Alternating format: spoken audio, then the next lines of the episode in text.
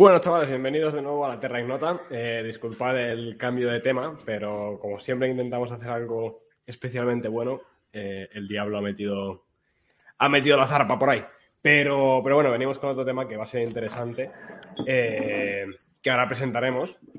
Pero antes de eso, la cerveza que voy a tomar es una Karhu, que es como la cerveza más típica aquí de Finlandia. Yo que no la había traído a Terra Ignota hasta ahora, porque como esta es, como la Mao, esta es, es lo que se, se traería un Ike de la vida. Eh, pero es una cerveza que mola Pero- mucho y sobre todo tienen un marketing muy de puta madre. Y Karhu significa oso. Eh, ¿No había una marca de deportivas que se llama Karu? Sí, que también es, España? también es finlandesa, efectivamente. Eh, es finlandesa, pero bueno, creo. Pero que efectivamente en España era súper típica de fútbol sala y movidas de esas. eh, cosillas. Yo creo que durante un tiempo incluso tenían publicidad en el Real Madrid. No, puede ser hace mazo, en plan los 80.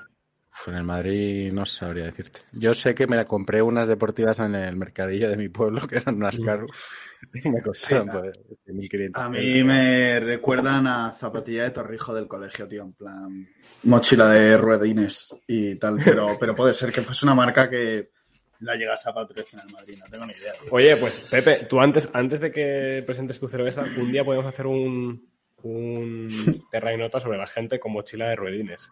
Era como gente que, que no tenía alma, ¿no? Era como gente que sus padres no les querían. En plan. Ay, madre No sé. mía. Padres, si estáis mochila. escuchándonos y vuestro hijo aún no ha pasado a primaria, no le compréis mochila de ruedines si queréis salvar su dignidad en el colegio. Venga, Pepe, que No, ahora- tomar yo creo que es tarde eso, ahora todo el mundo las lleva. ya. Uh, uh, uh, aquí se, Eh, se caen las caretas. No, no, el mío no. Bien. Entonces, yo la birra, un clásico para el tema de hoy, una 1906, que es una birra de Estrella Galicia, edición así eh, tradicional. Tú, Javi, ¿qué tienes? O Ike, o quien sea. ¿A mí se me oye? Sí. Sí, Ike, te escuchamos. un poquito de retraso. Yo traigo, eh, aunque no os lo creáis, una reserva 1890 barata eh, que siempre sabe bien. Javi, tú, que sí, traes siempre algo más especial que yo. Sí, yo hoy, eh, como vamos a hablar del tema que vamos a hablar, me he traído una cerveza taurina, una morlaco, que además me la regaló Boxado, que no sé, dijo que iba a llegar tarde hoy a vernos, así que bueno, estará por Ahí el está. chat y me verá bebiéndola en algún momento. Y además esta, que es la roja de Morlaco, es cachonda porque el toro aparece como en plan soviético, ¿sabes? Como Sí, vestido es soviético y tal.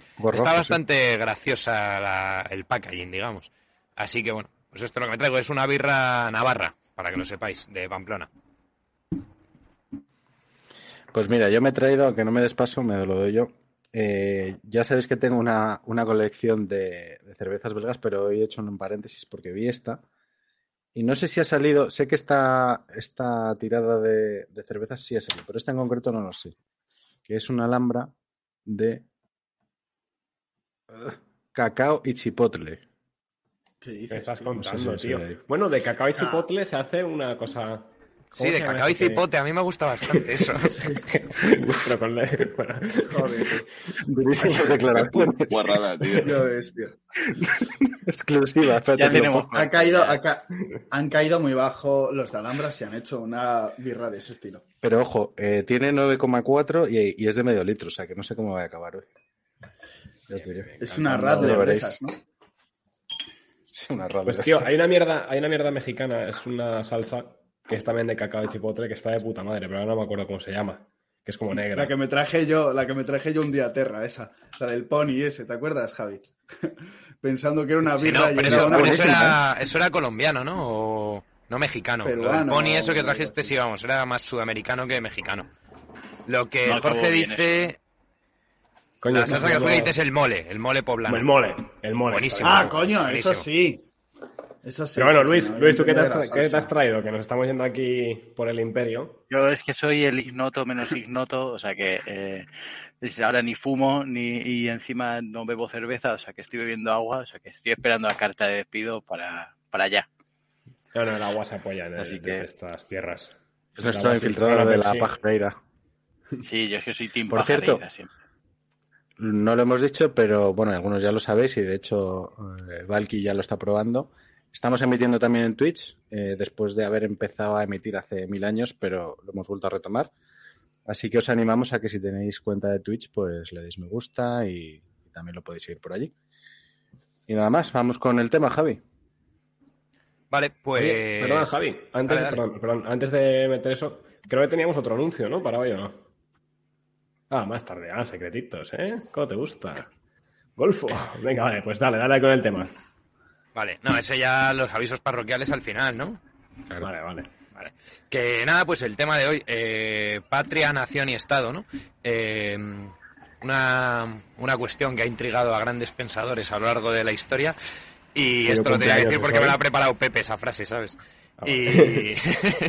no, y bueno, pues vamos a hablar un poco de la diferencia entre estos términos y conceptos que a veces se confunden, yo creo. O sea, mucha gente a veces habla de la nación queriendo referirse al Estado, gente que habla de la patria queriendo refer- referirse a la nación, se habla de nacionalismo, se habla de patriotismo. El liberalismo tiene mucho que ver con esto, el- la idea de Estado-nación como una unidad eh, prácticamente indiscutible, cuando claramente al ser Estado-nación se da por hecho que estamos hablando de dos realidades que se unen ¿no? en un momento dado o por unas cuestiones dadas. Yo creo que, bueno, el tema es interesante. Lo seguramente eh, tengamos problemas semánticos, esto ya lo aviso desde ahora, porque es muy probable que no todos entendamos lo mismo por cada término.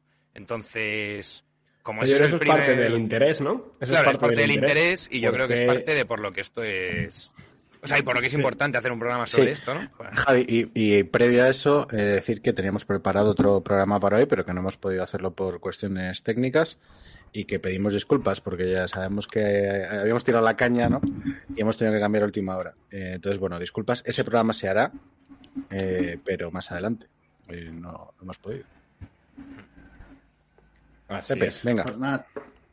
Entonces, chavales, a ver, hemos preparado un par de puntitos así. Eh, confiamos en que no nos dure este Terra de hoy 3.000 horas, porque puede dar ya, para el primer punto, ya puede ser bastante. Entonces, eh, la idea al principio sería, como efectivamente ha dicho Javi, vamos a intentar definir un poquito o lo que entendemos nosotros eh, por cada uno de esos conceptos. Por estado, por... Bueno, yo creo que estado y país lo podemos poner al mismo nivel si queréis, pero bueno, tiene sus diferencias. Pero vamos a intentar ya, eh, sobre todo vamos a centrarnos en Estado, Nación, Patria y si queréis también hacer la alusión a lo de país, genial. No sé si alguien se quiere lanzar yo con alguna definición, como lo hicimos con lo de la moneda de, de la economía. Hombre, la- son las carreteras y los impuestos, ¿no? Eso me, ha- eso me han dicho a mí, yo lo, lo he leído en Twitter. Algo parecido le dije a Jürgen el otro día. Di, Javi, tú. Venga, yo me voy a lanzar primero, va. Eh, en una frase cada uno a ver si soy capaz, que no suelo serlo, pero voy a intentarlo. Eh, para mí, eh, patria es un concepto que tiene más que ver con geografía, con el origen geográfico de las cosas y el apego que se le siente, o sea, va ligado a unos sentimientos, pero por un lugar físico. O sea, la patria para mí es algo físico. Es el lugar del que procedes, por eso también se habla a veces de patria grande y patria chica, ¿no?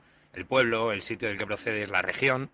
Y para mí es eso, es lugar geográfico del que procedes y al que tienes unos sentimientos de apego, por decirlo así.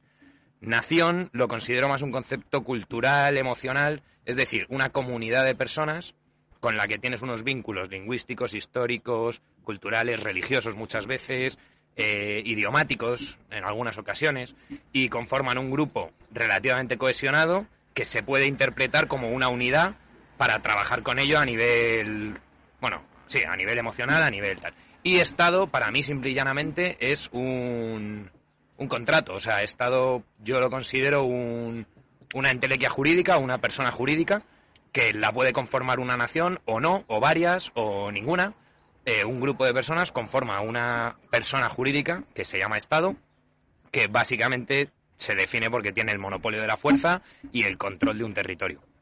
Eso es lo que yo considero esas tres cosas. Y país, país lo considero una palabreja no muy buena que puede referirse a patria, puede referirse a nación, puede referirse a Estado. Generalmente se usa como sinónimo de Estado, pero mucha gente la malutiliza. Entonces, va, en general país no me gusta mucho. O sea, país, no, no me, no me encanta. Muy bueno, Javi. ¿Me, me toca a mí o qué? Por lo que veo, se me ha puesto aquí de repente. Se te ha sacado la palestra, a ver. Bueno, yo lo primero que diré es que me- menos país, aquí haciendo un poco, siguiendo lo que ha dicho Javi. O sea, pasa lo que pase, menos país y menos errejonianos. Dicho esto, Eh, yo estoy bastante en la línea de Javi. O sea, para mí, la patria, yo más bien, más que a la geografía, la referiría un poco a, los padres. Entonces, es todo aquellas herencias que tienes. Pues para mí la patria es esa herencia de lo que recibes y de lo que das después. Normalmente viene de los padres, pero bueno, sobre todo esa herencia cultural, también eh, geográfica, etcétera. Es un poco el, la cuna donde uno nace. Para mí en todos estos conceptos, menos en el de Estado, lo explicaré más adelante, pero creo que es muy importante eh, que hay como una participación, o sea, que hay como diferentes niveles. Eh, Javi ha dicho lo de patria chica y patria grande. Yo creo que eso puede ocurrir a muchos niveles. O sea, uno puede ser, eh, no sé, madrileño, castellano, español y ibero, o como se quiera decir. Eh, nación, para mí, es una cuestión más cultural, de, similitud cultural, y ahí también creo que hay como una participación en que puedas tener varias nacionalidades al mismo tiempo eh, y encontrarte, ¿no? Está más parecida a la de patria para mí. Y Estado para mí es una cosa también totalmente práctica, es simplemente eh, la organización. Y además, yo personalmente no lo uso demasiado en el sentido propio de la palabra de el Estado como lo que nace a partir de 1800, etcétera, etcétera, sino para mí actualmente, anacrónicamente, se podría hablar del Estado durante el Imperio Romano o el Estado feudal, etcétera, aunque no es el uso, no es el uso propio, pero, pero yo se consideraría estados, en cierto modo, en cuanto a organizaciones políticas. Y, y por ejemplo, pues eh, nunca ha existido un Estado de Palestina, sin embargo, Palestina sí que ha existido como una realidad geopolítica anterior al Estado de Israel. Nunca ha sido un Estado, pero bueno, creo que se podría usar eso, ¿no? O igual país, ahí sería más útil. Hablar de que, bueno, ha existido un país que es Palestina que no fue un Estado, ¿vale? Se puede decir eso. Y país, yo normalmente, ¿cómo lo usaría al menos? Eh, para mi país es lo que aparece en, la, en el Atlas, básicamente. O sea, si sabes en el Atlas eres un país y si no eres otra cosa. Entonces, hablaremos de que hay eh, estados plurinacionales. También me parece muy interesante que hay naciones pluriestado, que por ejemplo salió en el caso de Armenia. Cuando hablamos de Armenia, pues lo comentamos eh, sobre eh, Turquía y Azerbaiyán, ¿no? que son una nación en dos estados. Bueno, hablaremos de, de estas cosas, pero más o menos yo voy por ahí. A, a, mí me cuesta, a mí me cuesta diferenciar lo, la, o sea, hacer la diferencia que ha hecho Javi entre nación y. No, pero no me, no me pongáis en grande, por favor. Así, hijos.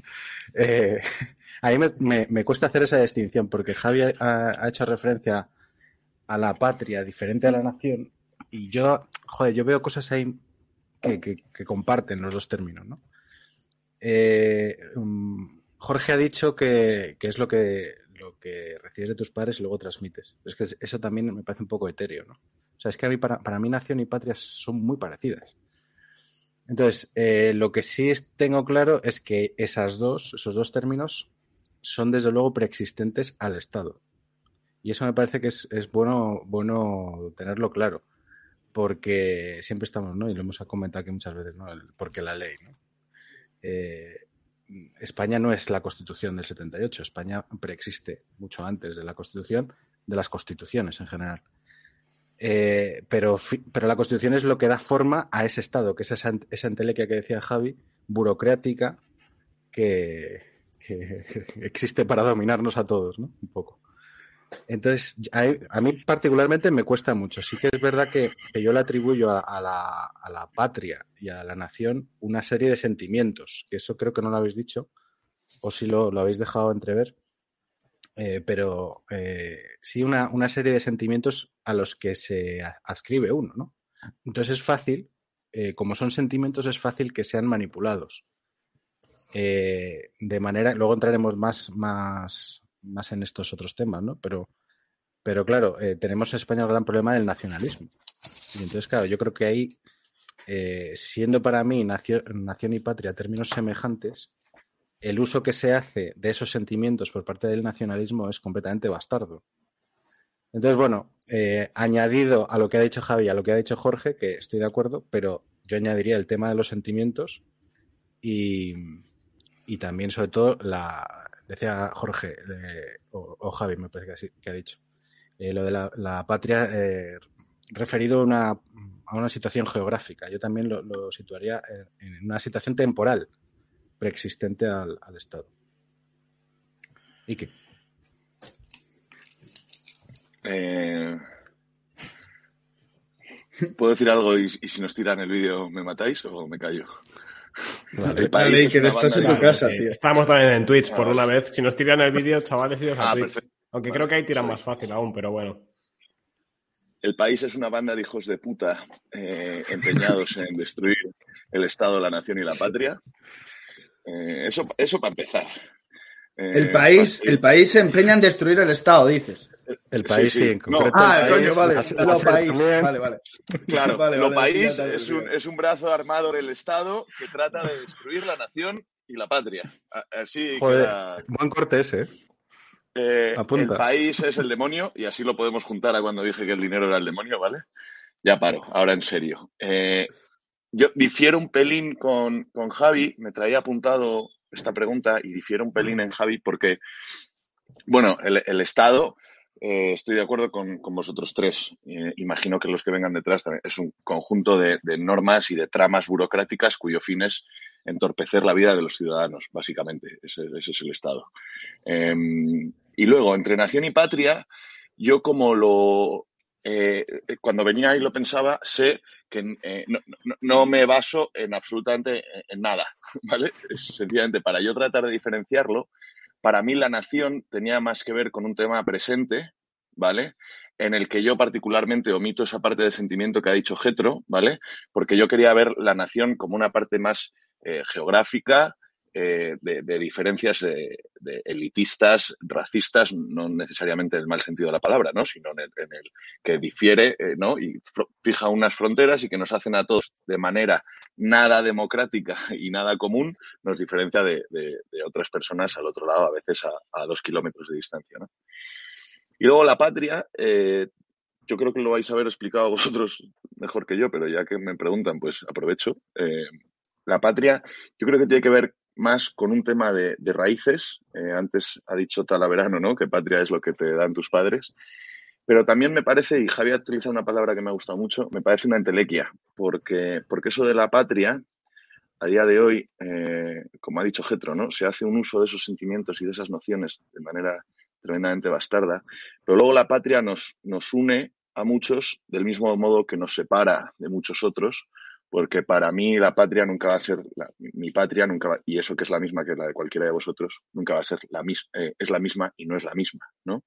Porque, porque yo quiero una cosa de mi patria o pienso que es una cosa y, y el de al lado puede pensar que es, que es otra, ¿no? Entonces, en ese sentido también me parece una entelequia y me parece además que a menudo hace más mal que bien.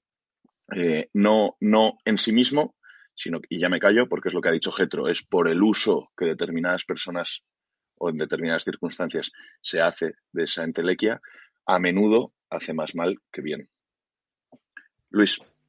Pues, eh, a ver, eh, la patria, yo, yo, iba a decir que la patria para mí es España, pero, pero no, la, eh, o sea, la patria al final es verdad que sí que está, tiene arraigados sentimientos. Para mí la patria, yo sí que hago una diferencia con nación. Para mí la patria es, eh, al final es la comunidad que comparte, que comparte una cultura. Por eso no estoy de acuerdo con Ike.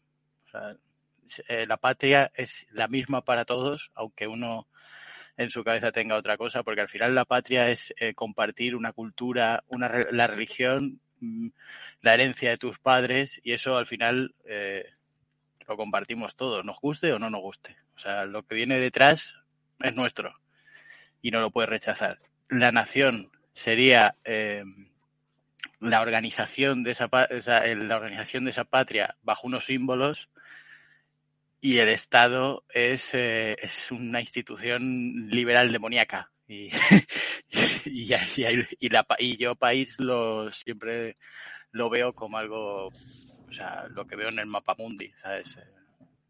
Lo geográfico, ya está. Ahora sí. Eh, o para, perdón, meter, o no para si- meterme con el PSOE. Luis, querías Espera. decir algo más, perdona. Espera que lo haga Pepe, Jorge, y luego ya comentamos. Ah, perdón, que Pepe no. Es verdad, perdona. Es que. Perdona, Pepe. No, no, o sea, dilo, dilo, si era una cuestión rápida, dilo, Jürgen. Vale. No, joder, pues mira, he apuntado más o menos eh, porque me ha, así queda para el post que subimos después, pero ha apuntado más o menos lo que habéis dicho todos, un poquito, ¿vale? Y coincide, curiosamente, recapitulando un poco, que todos habéis definido entre las muchas palabras que habéis puesto en cuanto a patria, eh, algo de afecto, herencia, raíz, sentimiento, eh, tal. Yo creo que, a ver, este ejercicio creo que está de puta madre por lo que vamos a comentar de debate después, que creo son los puntos interesantes, pero siempre, en la medida en que unifiquemos y establezcamos ahora este concepto, creo que vamos a aportar más y vamos a entendernos. Pero bueno, de la patria, yo creo que ese sería un punto importante. Yo lo que considero de la patria, y así lo digo, para mí la patria es la identidad legada por Muy bien, eso no lo hemos una dicho, raigambre, una raíz que tú tienes La tradición. eh, histórica, efectivamente, una tradición. Es algo lógicamente heredado de tus padres y de tus ancestros. Es algo que te personaliza a tu persona, por eso lo de identidad, y, y que tú debes eh, legarlo a otras personas, ¿vale? Y esto es compatible con que tú tengas unas patrias multiniveles, o sea, que tú puedas tener una patria chica con una patria grande, la obligación de transmitirla madre patria. como tal, la madre patria, etcétera, etcétera. Pero siempre algo como muy vinculado a una serie de, por supuesto, unos símbolos, se manifiestan unos símbolos y unas tradiciones que se deben mantener, y algo muy vinculado a la familia también, ¿eh? Luego, de la, bueno, del Estado, eh, ha sido cachondo porque los seis coincidimos en una visión bastante negativa. Bueno, los cinco coincidís en una visión bastante negativa del Estado, que es cachondo. Eh, demoníaco, eh, el puto Satanás, Soros, eh, no sé, más mierdas que habéis, más movidas que habéis dicho, efectivamente.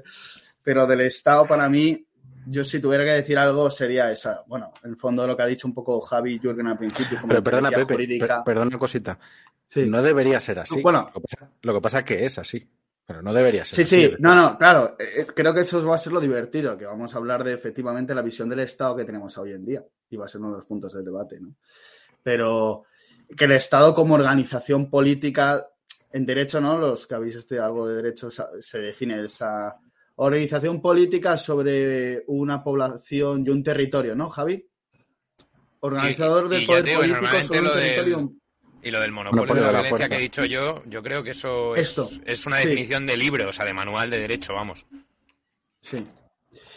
Bien, y luego sobre el tema de la nación, eh, ahí ya hemos diferido todos, porque ahí está, yo creo que iba a ser un tema interesante y quizá es donde más hemos discutido siempre, porque algunos, tú, eh, Javi, quizá y Jürgen, habéis hecho más, más hincapié en el tema de eh, comunidad lingüística, cultural, religiosa. Claro, entonces ahí hay la, similitud con la patria, ¿dónde está? Tú has dicho una cosa, Javi, que me parece de puta madre, que es como grupo de para trabajar desde ahí, ¿no? De esa comunidad que te une, luego, o sea, que hay un proyecto. Y Ludwig dijo esa organización para, de la patria bajo unos mismos símbolos y Getro lo confundía, lo unía un poco y Ludwig eh, y que sí que decía que era un tema de la identidad. Yo creo que, desde mi punto de vista, la nación es- sería como una, la comunidad política. La nación para mí es exclusivamente política y sí que en este sentido acepto el concepto moderno de nación. Porque quizá lo que habéis dicho más bien, eh, se ha hablado aquí un poco, es un concepto más tradicional de nación, ¿no? Vinculado a la lengua. Y cuando históricamente ahora hablaremos un poco vinculado a la lengua o vinculado a la cultura. Yo en este sentido sí que me acoplo al concepto de no solamente una nación de los que han nacido en este sitio, sino con una nación como esa sociedad ya definida con- o con una, con una idea de hacer un proyecto político. Sí, ¿no? Lo que viene Y siendo aquí la es- unidad de destino en lo universal, ¿no? Por usar términos ser, sí, no por acuñados usar unos términos, efectivamente. Y, y ya está, ya hemos dicho así un poquito todos, ¿no? No sé si sobre esto ya queréis dar, abrir ya alguna cuestión. Bueno, Yo- iba a decir algo. Ah, vale. Venga. Yo solo, es que como siempre aporto muy poco, pero hoy traigo una cosa para, preparada para aportar, ¿vale? Luego ya me callo. Ah, perdón. Eh, Ah, perdóname, Ike, Calla, no lo de... cállate, cállate, Dale. Ike. Ah, me callo. dale, dale, por culo. dale. No dije lo de país, no dije lo de país, es importante. País para mí es una visión de patrimonio, hace referencia al patrimonio. Es decir, a todo lo que como comunidad hemos definido y deseamos como progresar y hacer eh, eh, y hacer crecer y enriquecer y tenemos la obligación de, como también como patria, mantenerlo, cultivarlo y transmitirlo. Pero ya los elementos materiales. Bien es cierto que hay otra definición de país que no podemos, podemos mm, contemplarla también, que es más bien vinculada al paisaje, que también la contemplo y la utilizo. Yo no tengo ningún escrúpulo en decir el País Vasco o algunas veces o eh, el país castellano, porque tiene una unidad geográfica identitaria que es totalmente eh, coexistente con la idea de España y de la idea de la, de la patria española. O el, utilizar el queso del país en ese sentido y solamente cuando utilizo ese sentido de la palabra. Pero bueno, y que, perdona. Está silenciado, Ike. Me ha costado encontrar el botón para desilenciarme, perdón. Entonces, eh, una de las cosas que quiero decir es que eh, de, de, deshecho el Estado, el país, como tiene referencia a cierto mm, panfleto de mierda, no lo menciono, pero de, de patria y de nación, eh, estaremos de acuerdo, que es de las pocas cosas de las que vamos a estar de acuerdo hoy, es que lo que más le representa, incluso que sus paisanos o, o, sus, o sus, sus, sus, vivientes, sus, no me sale otra palabra, ¿vale? Sus paisanos, si hay una cosa que los, sus vecinos, si hay una cosa que le representa más que, sus, que las personas que, la, que lo forman, ¿vale? Es la palabra bandera, ¿vale? Y detrás de una bandera se aglutina gente muy distinta. Y entonces, dentro de esa bandera, la tercera mejor bandera del mundo es la bandera de España. La segunda mejor bandera del mundo es la Cruz de Borgoña. Y yo traigo preparada la, y, y, y, lo que mejor nos define a todos como nación, como patria y como es esta bandera que he preparado. La del Betis, la del Betis. Sácala, sácala, Ike, sácala. No, no, y que no la saques que nos quitan el vídeo, pero enseña la bandera. A ver. No, no me la voy a sacar, la voy a sacar, que no es lo mismo. Bien, fantástica. Entonces, esta es la que de verdad nos, nos, nos representa, ¿sabes? En esta no hay no hay fallo, ya está, yo he aportado lo que... Es que yo no la puedo colgar como los demás, como podéis ver, no cabe en ningún lado, pero sí que quería presumir de la bandera gracias a Getro, porque además es más grande que la de todos los demás, no sé si lo veis. Es verdad. Y la bandera ya también. Un banderón, cabrón. Y la bandera también, Oye, efectivamente. Re recordar que no todo el mundo... O sea, que hay Cierra- sordos que siguen este podcast, entonces Sí. lo que enseña es la bandera de Terra Ignota. Ah, claro. Hay sordos. Hay sordos. Ciérrate la, ciérrate la puerta y no voy a pasar a alguien por detrás sin camisón, anda. Que tienes la puerta de la habitación abierta. No, ha entrado- no lo habéis visto, pero luego lo podéis ver porque ha entrado mi madre. visto, no ¿Con quién estás? Y le digo, no, mamá, estoy con los de Terra Ignota, pero hay 100 personas viéndote en directo. Y entonces se ha ido cagando leches en la puerta. O sea, no. Espero, si no hay que cortarlo luego, Getro, porfa, que sale por ahí la jefa. Bueno, ya está. Eh, perdón. Escucha, eh, Jorge, iba a decir una cosa, Jorge, pero déjame que me cuele antes por lo que acaba de enseñar Ike. Sí que es verdad que es curioso que cuando te juntas, ¿no? Un grupo y empiezas con un proyecto común, de lo que hablaba Pepe, de esos proyectos, rápidamente buscas aglutinarlo en torno a un nombre, un símbolo. Y, o sea, nosotros hicimos una bandera muy poquito tiempo después de tener eh, una comunidad creada, por decirlo así. Y también es curioso, ¿no? Y esto ya sí que es totalmente casual, pero que nuestro nombre se refiere a algo geográfico. O sea, Terra Ignota suena un poco a eso, a la tierra, ¿sabes? A, bueno, a ese apego también, aunque hablemos de el ignotismo, también está el terrismo, ¿sabes? Hay, hay algo. Sí. Y dicho esto, sí que voy a comentar ya la última cosa sobre el tema de la diferencia entre nación, Estado, etcétera. Javi, Javi, espera, espera. Y además, curiosamente, la regulación de Terra Ignota ha venido mucho más tarde. Sí, sí, muchísimo más. O sea, como el Estado, Todo. Terra Ignota, Primero ha efectivamente, sido es la comunidad, los símbolos y luego la regulación. Exacto. sí, Entonces, sí, sí. es existe, existe la nación ignota, debería existir un estado ignoto, abro debate. Ahí está. No, y, No, y pero- si hay algo que la, y si hay algo que la identifica es su desregulación. Es decir, o sea, Sí. que no funciona nada, ¿sabes? Llegamos tarde, las cosas Sí, no sí, sí. funcionan, la gente dice En el que país de Terra decir. Que Ignota, consumen, sustancias. Que sustancias. En el país de Terra Ignota el sol no tiene por qué salir por el mismo sitio todos los días. O sea, a veces sale incluso Exacto. una hora más tarde, en el último momento te sale por el norte en vez de por el este, ¿sabes? Un día es, amarillo, otro día es negro, o sea, hay de todo esto. Bueno, no, iba a decir simplemente para, para ver este tema que hablábamos de las naciones y los estados, la diferencia. hay una cosa en la que no sé si os habéis percibido, pero la mayoría de estados eh, los solemos llamar con el nombre de las naciones. Solemos decir España, solemos decir Francia, solemos decir Italia, pero en realidad el nombre de los estados nunca es ese. Suele ser monarquía española o corona de España o Reino República. Italiana, Reino de España, perdón, joder, estoy retrasado. Reino de España, República Italiana, República Francesa, eh, mancomunidad de no sé qué. Es decir, el nombre oficial de los estados suele reconocer una forma de organización y la comunidad a la que representa. Entonces, en verdad España no es España, es el sujeto jurídico es el Reino de España. Y España es la comunidad cuyo reino es un estado, pero el estado no es España, el estado es el reino. O sea, Simplemente para que veáis que los nombres de los países oficiales siempre Sí, sí, tienen sí. la forma de estado más la comunidad a la que representan. Una curiosidad. Efectivamente. Por eso es el rey el jefe del Estado. Sí. Jürgen D. Mira, yo lo que iba a decir, y perdón que voy a dar cuatro pasos para atrás, voy a soltar una chapa, pero voy a intentar ser breve. Eh, así que viva. No, Eh, voy a intentar ser breve. No, pero para mí, la gran aportación, y aquí es donde vais a decir, ¿de qué cojones habla este tío? La gran aportación de Tomás de Aquino a la filosofía es el concepto de participación. Entonces, ¿por qué digo esto? Porque eh, a veces cuando hablamos, y sobre todo en, la escolástica posterior y también en la filosofía anterior a Santo Tomás, somos muy dados a meter todo en categorías opacas, en plan, ¿eres esto o no eres esto? ¿no? Nación, patria, Estado, etc. Y, y, sin embargo, creo que es muy importante tener en cuenta el tema de la participación. Entonces, no puedes participar en una realidad a diferentes niveles. Eh, no sé si, si tiene sentido, pero lo intentaré abrir durante todo lo que vayamos hablando. Pero, por ejemplo, pues nación. ¿Existe una nación europea? En mi opinión, sí. En mi opinión, está muy lejos del proyecto europeo como Estado que precisamente está matando esa nación europea. Pero tú te encuentras con un europeo en China y es mucho más cercano.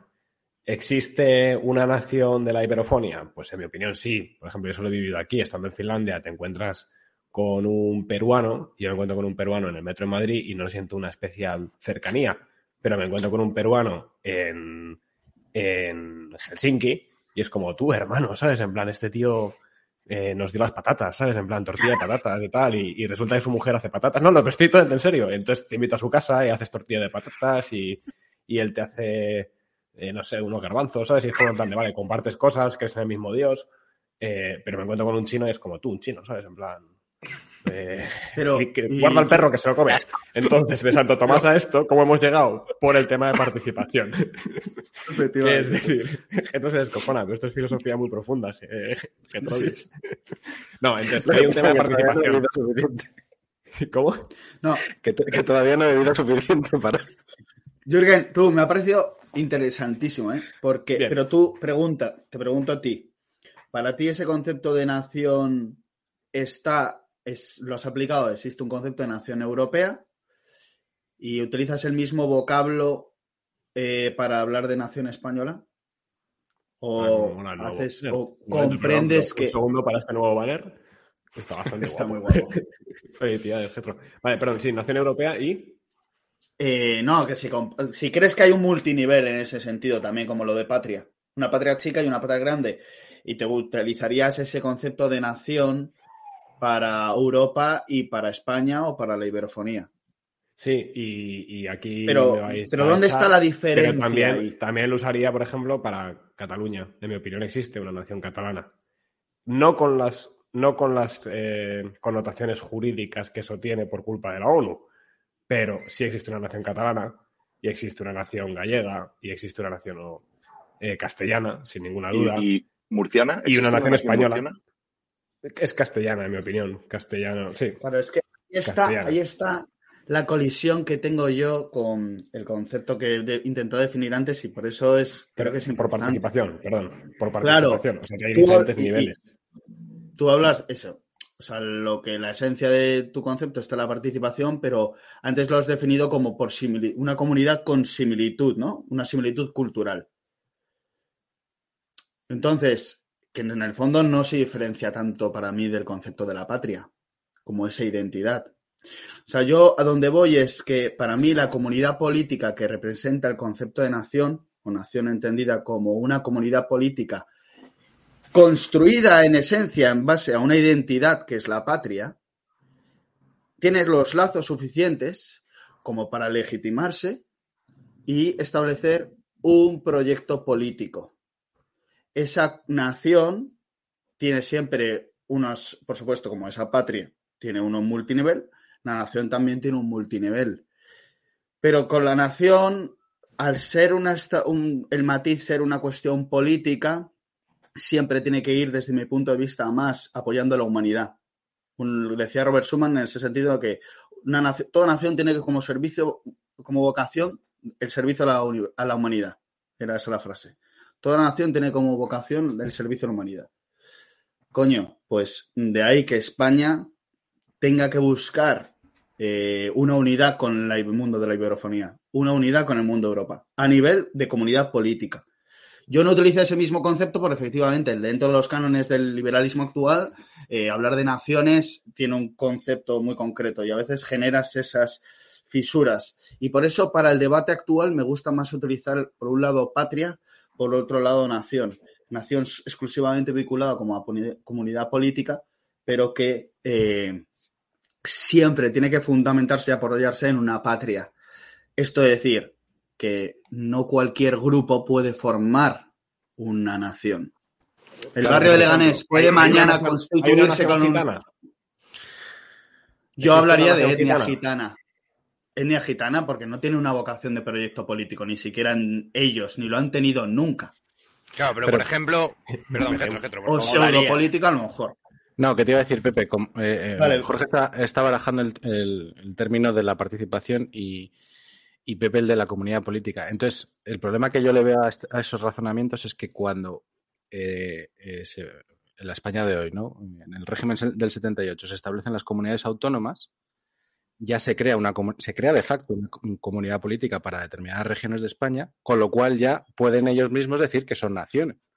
Y entonces tenemos lo que decían en el chat, efectivamente, España entonces sería una nación de naciones, que es lo que dijo Zapatero. Y yo creo que eso es un error gravísimo. Gravísimo.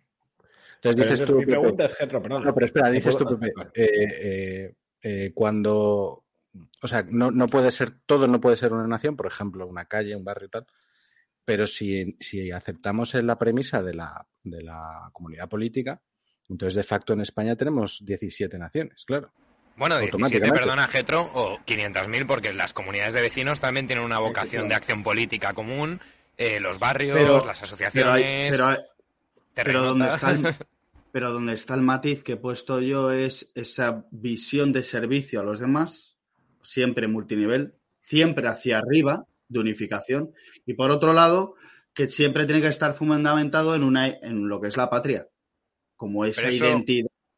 Pero, esa, definición de vocación de servicio a la humanidad eh, me parece bellísima, pero me parece aplicable para los últimos 50 años para el mundo occidental. Es decir, considerar que solo es nación quien tiene una vocación de comunidad política y además vocación de servicio a la humanidad dejaría fuera eh, naciones históricas, yo que sé, los eh, los mongoles de Gengis Khan, el Imperio Romano, eh, los, españoles del siglo XVI. pero, que se hayan extinguido no quiere decir que no, no, no, no tenido. Los dejaría fuera por su vocación, porque su vocación no era de servicio a la humanidad, era de servicio a su nación. Es decir, bueno, muchas veces el motor que mueve a la nación es el egoísmo nacional, quiero decir, o sea, es la reivindicación propia frente a lo ajeno. De hecho, yo creo que el nacimiento de la comunidad política y de la comunidad humana es básicamente negativo. O sea, casi nadie se une por similitud, casi todo el mundo se une por diferencia con otro. ¿Sabes? Por, mm. la, diferencia con el tercero es tal que me uno al segundo. Pero casi nunca nadie dice, en plan, tú y yo somos iguales. Eso no lo piensa casi nadie. Lo que piensa es, somos más iguales que ese. Y, sí que lo piensas cuando estás entre gente distinta, ¿eh? Eso, perdón para, para decirlo. Porque, pero porque estás entre gente distinta. es que si no estás entre gente distinta nunca lo dirías. No es un contraargumento, pero que sí que te pasa que de repente te das cuenta de la similitud. Yo me acuerdo una vez estaba con un amigo negro en, Estonia y en Estonia no hay negros. O sea, literalmente no hay. Y yo no me había dado cuenta, nunca lo había pensado. Hasta que de repente, no, pues ya iba andando por ahí y no pensé, coño, aquí no hay negros, ¿sabes? Como tampoco pensé, no hay mariposas, que tampoco creo que vi mariposas.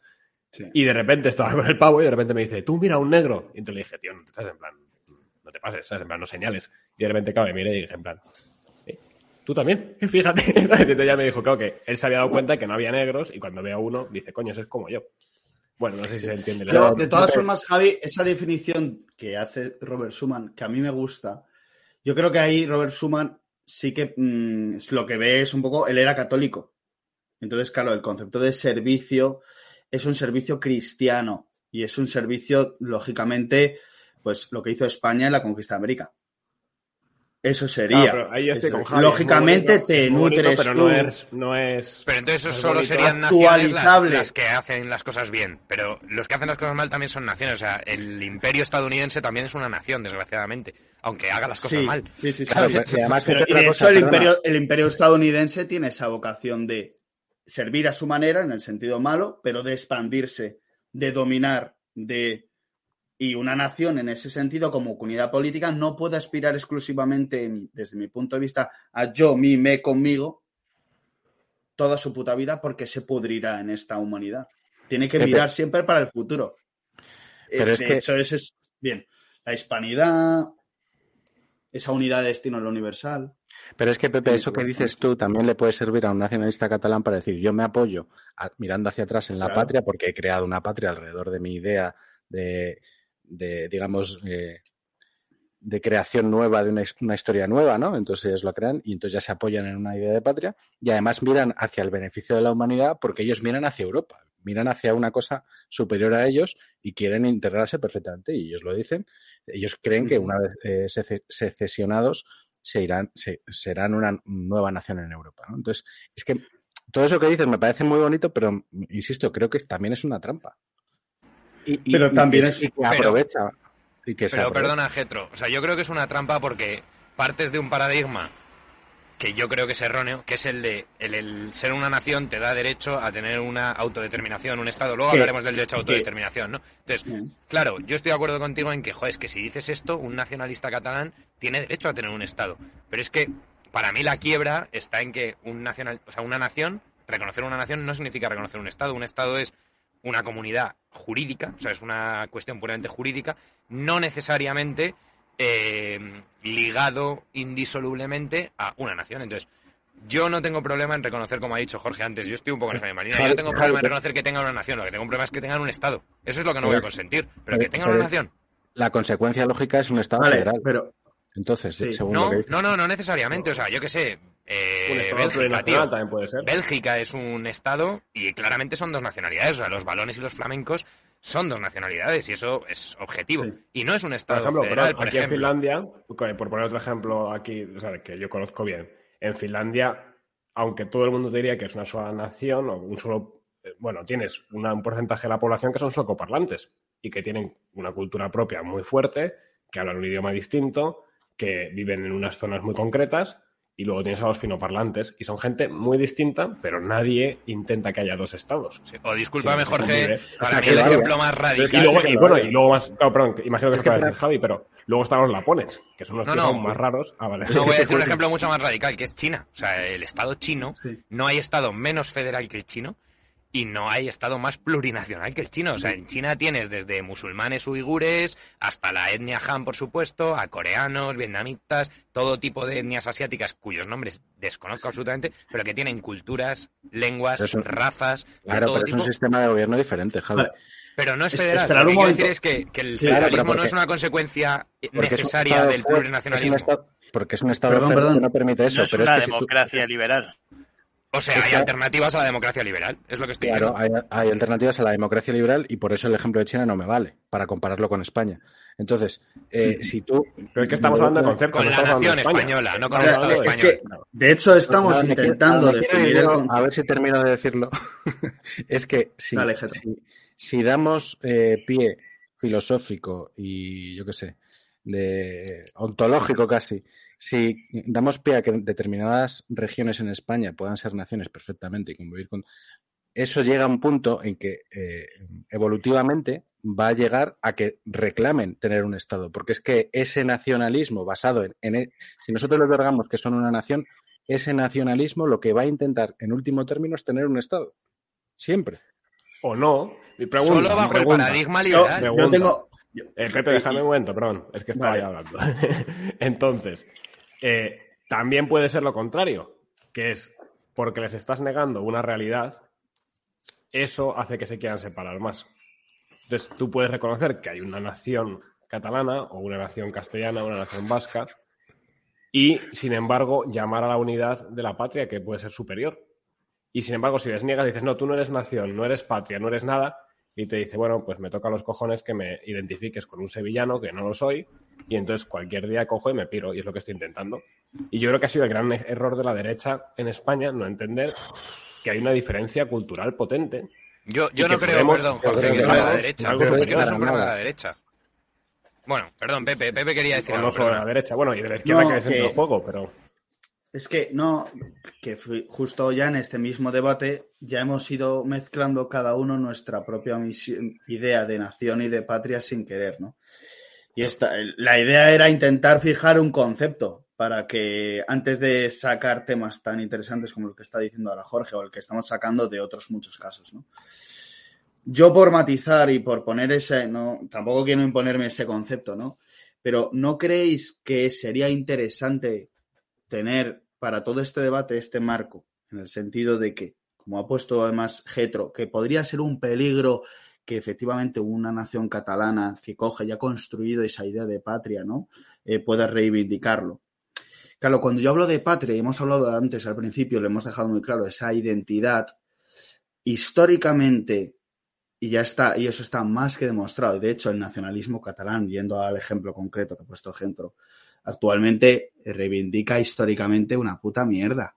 El nacionalismo catalanista, el DRC sobre todo y el de es un nacionalismo de, de- de autodeterminación. Punto, se la suda.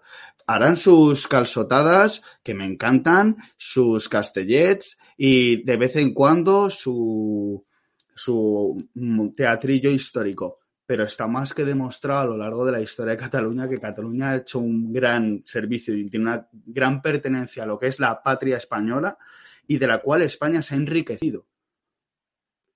Y España, Claro, como patria, como, identidad, España, no como co- nación. como, por eso, por eso, por eso el- la cuestión para mí que siempre legitima una comunidad política es su idea de patria.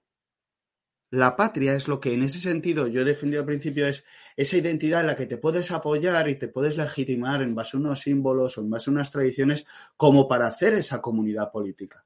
Ahí es donde yo pongo la división, ¿vale? Y por eso he hecho el ejemplo antes de que no legitimaría un barrio, no legitimaría a- o que directamente hay una delimitación de esa comunidad política en base a la esencia de tu patria.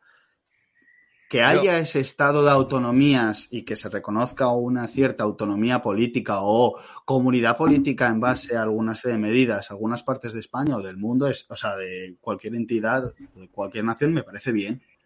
Pero la importancia es siempre esa patria unida y, y que va construyendo una serie de, un proyecto, una comunidad nacional que siempre aspira a más, ¿eh? con lazos, pero siempre manteniendo su identidad, su parte, pum, pum, y multinivel. No sé si me he explicado bien ahora. Yo, yo creo que te has explicado, o sea, y yo entiendo ese punto. El problema es que, insisto, en que creo que ese punto, como el de Getro, parten de dar por hecho que el sistema liberal de Estado-Nación es un hecho dado y, por tanto, eh, nos movemos en, ese, en esos parámetros. Y yo estoy de acuerdo en que en la actualidad es así, eso por supuesto no lo voy a debatir. Claro. Estoy de acuerdo, Mm. estoy de acuerdo. Pero Sí. no es la única alternativa. Históricamente, de hecho, esto es una anomalía. O sea, me refiero, son 200 años de historia de estados liberales frente a 40.000 años de organización social humana. Y yo creo que partir de ese paradigma es un error. Por ejemplo, caso clarísimo de Cataluña. Cataluña lleva siendo una comunidad con unos rasgos culturales definitorios. Eso es evidente, no lo voy a llamar nación, ¿eh? Una, cultura, una comunidad cultural con rasgos definitorios, lingüísticos, eh, culturales, representaciones, pues yo que sé, artísticas, eh, gastronómicas, los calzots y todo esto, existe esa cohesión cultural que les diferencia al resto de España y Cataluña tenía unos fueros y Cataluña tenía una unas normas completamente sui generis, igual que los tenía Navarra, igual que los tenía Castilla, igual que los tenía Aragón, y Sí. eso jamás fue un problema hasta que llegó el liberalismo, hasta que en el siglo XIX llegó el liberalismo. correcto. Efectivamente. Entonces, ¿estamos Sí, de acuerdo sí. en que hoy existe el modelo en Occidente, el modelo liberal, y por tanto lo que estoy diciendo es una entelequia? Estamos de acuerdo en eso, completamente, eso no os lo puedo negar. Lo que yo creo que tanto Jorge como yo defendemos, y en lo que está la incomprensión, es que esto no es necesario, es contingente. Es decir, podría no ser así. Y es así Sí. por, bueno, en los últimos 200 años, pero a lo mejor se, se puede cambiar el modelo de concebir las comunidades políticas y se puede reconocer identidades culturales, históricas, eh, lingüísticas, etcétera, dentro de proyectos políticos, que es lo que yo estoy puedo, diciendo, puedo meter ahí una cuña Sí, rápida pero y que a- luego a Luis. Perdón, Luis, di, di, di. No, no, no, habla, habla. O No, una cosa muy rápida, que yo creo que es que de hecho esa solución de tipo Estado liberal es precisamente la que ha hecho un problema y entonces la que ha creado el independentismo. O sea, Totalmente, eh, Vale, entonces sí se podrían reconocer las realidades nacionales de, la di- de las diferencias y tener un proyecto mayor junto, como ha sido por ejemplo el imperio. Y el imperio era así, o sea, había una nación mm, chamaca, llámalo como quieres, o sea, como quieras, eh, probablemente no tenían ni nombre, pero bueno, había mexicas, había tal, y toda esa gente cabía en una cosa superior. Y también cabían los aragoneses y cabían los catalanes, etcétera. Y cuando llegan los borbones y se intenta encargar eso y seguir el modelo francés, lo que pasa es que esa gente cada vez se separa más hasta que en 1800 y pico empieza a ver lo que ya es independentismo, es decir, bueno, a tomar por culo, yo no quiero ser esto. Eso, entonces yo creo que precisamente el modelo de decir solo una nación y solo un Estado es el que acaba matando la unidad. Eh, Yo no estoy de acuerdo a en ver, eso, pero lo entiendo. No, no, lo entiendo. Dale, O sea, la Luis, cuestión- dale. pero me- dale, Luis. Yo entiendo lo que dice Jürgen y Javi, pero, pero, pero yo no creo que se, se debiera definir como nación. O sea, hay una palabra que ahora no se usa prácticamente, que es el pueblo. Bueno, no, se usa, ahora lo usan los progres, pues el pueblo, y es algo muy genérico. Pero es eh, un hombre al que yo admiro mucho decía que todos los pueblos de España, por diversos que sean, se sientan armoni- armonizados en una irrevocable unidad de destino. Entonces, ¿hay muchos pueblos en España? Sí, pero solo hay una patria. O sea, la unidad de destino es la patria española y, y esa nación es España también.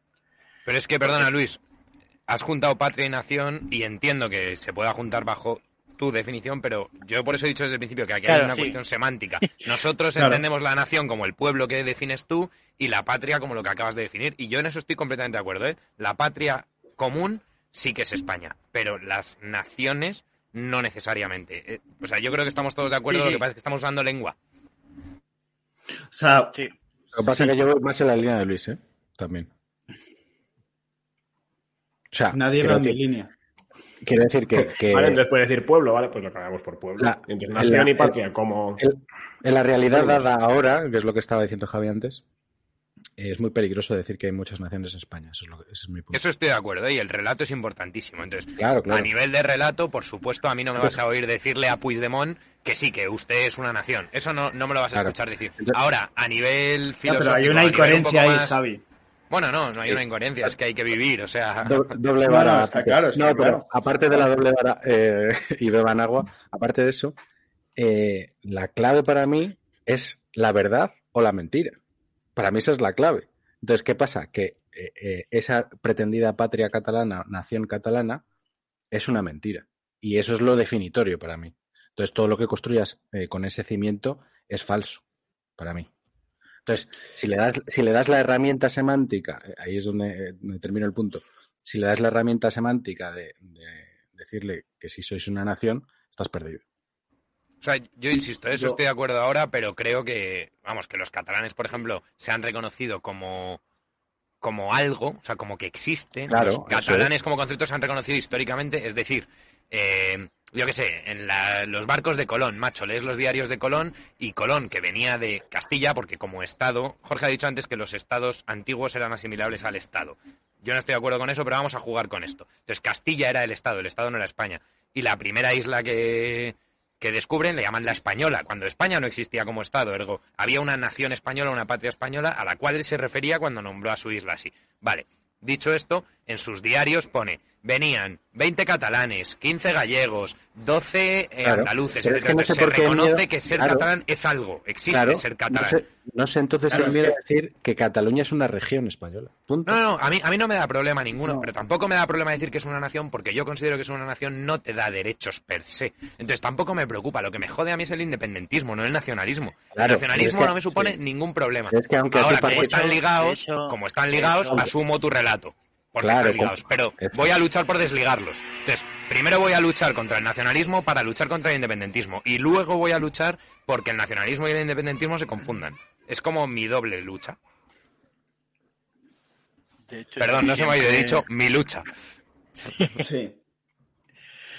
Yo por eso creo que muchas veces eh, para el relato se debería dejar llamar nacionalismo a lo que hacen los independentistas porque es regionalismo. Eso es. Oye, ¿y, quién lo define? ¿Y cuándo cambia? O sea, eh, ¿por qué el Sahara ya no es español? O ya no es España, o, Marruecos. ¿O por qué... bueno, me, voy a ir al absurdo, sé que me voy a ir al absurdo, pero, pero coged mi, absurdo y, transformémoslo en... Eh, ¿Por qué no somos la nación eh, romana?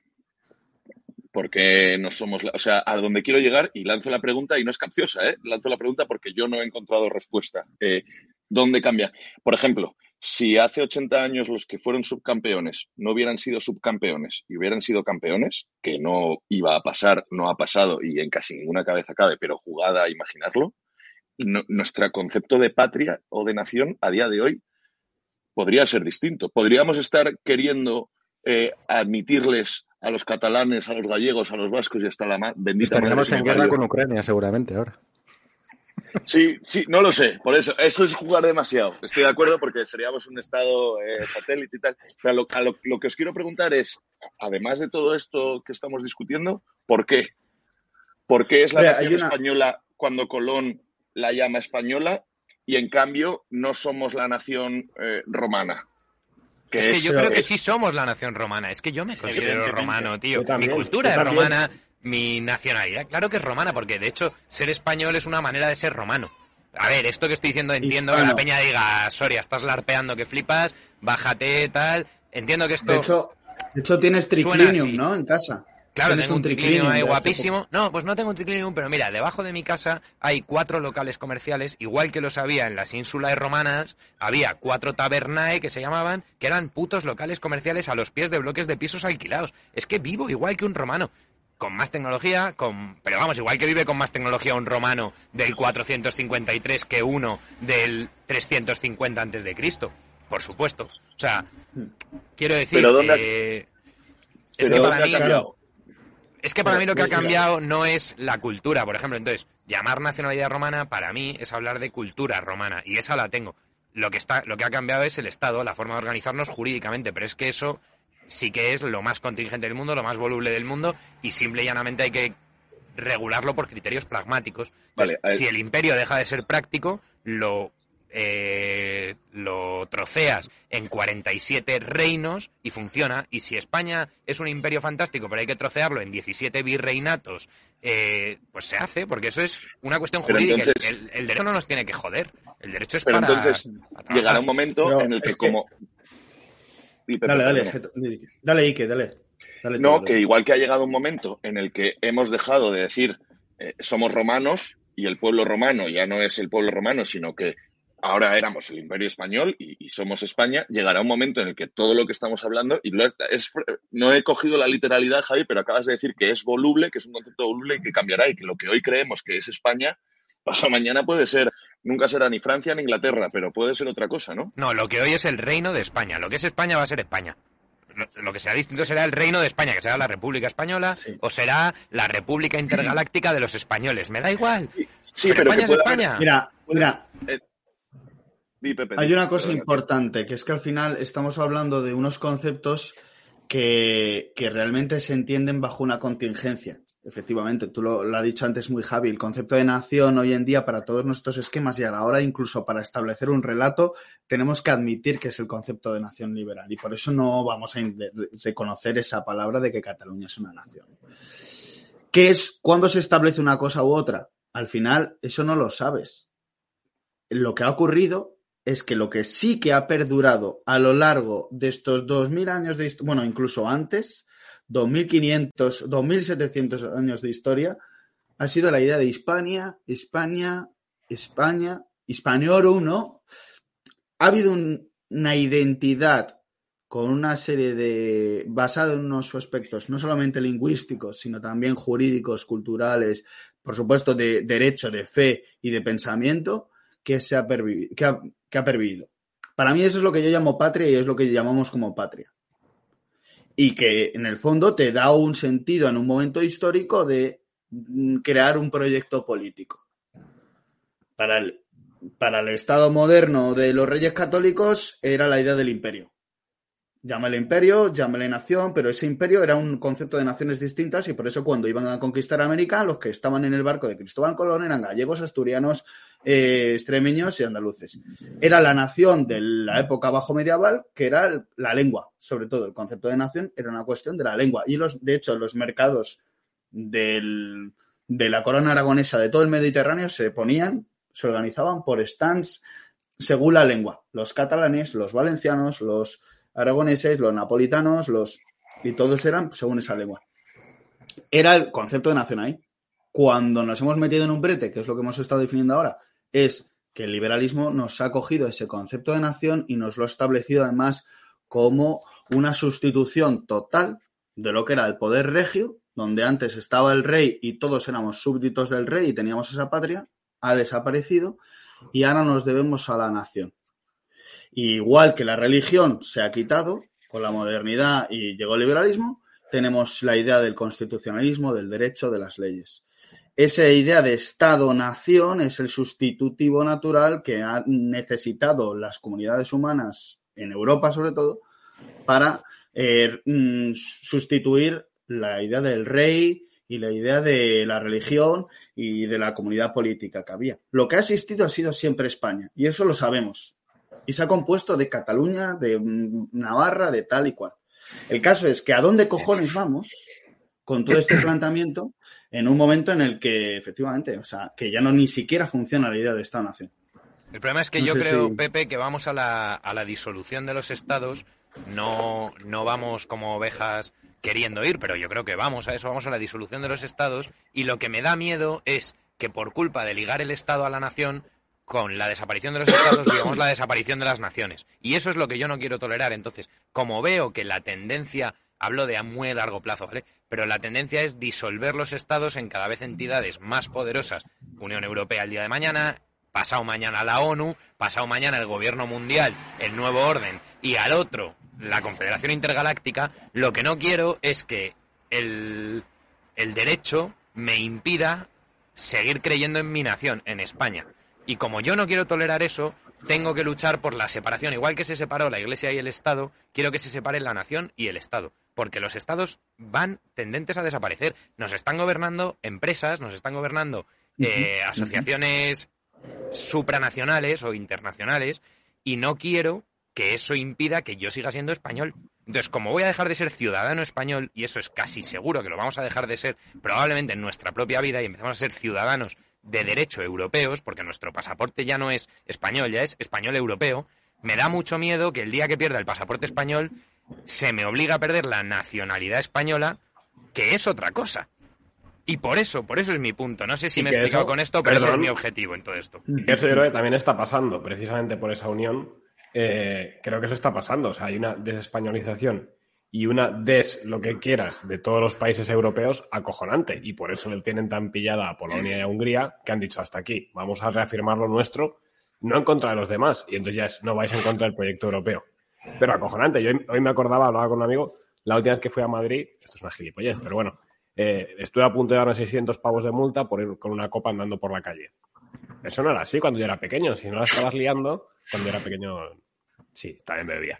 Pero, pero que eso no era así, tío. Y que hay muchas cosas que en España se hacían y se hacían de una forma y que ahora ya no puedes hacer. O sea, y que te están cambiando la forma de ser español. Y vas a Italia y les está pasando exactamente lo mismo. Con lo del COVID No ha sido jodas, un. O sea, No Italia, no lo del COVID ha sido el zapatero para ellos. Dime, dime. No, que no beber una copa en la calle no te están cambiando la forma de ser español. Ponme otro ejemplo, tío, que yo quiero entenderlo. pero- Sí, sí, sí. No batirte, no batirte sí. en duelo sí. una dama. No, yo creo que sí, no, pero de verdad. O sea, que la palabra de un que- español ya no esté tan... sin estar haciendo nada malo, estar festejando, sin hacer ruido ni romper cosas, no te está dando un botellón, sino simplemente ir con unos amigos con una copa en la mano y estar a No, punto pues de sí, tienes toda la 600 razón, pavos, tío. perdona. Es Pero eso era España, tío, que España era eso. España era la gente a la tomando copas, ¿no? Yo, yo lo que quiero decir es que O no, no, efectivamente. es una, es una- no sé si parecen ejemplos muy tontos, que no me he convencido ahí. No, que- sí, pero sí, sí. Al revés, Lo que es quiero que me he decir es que- silenciado.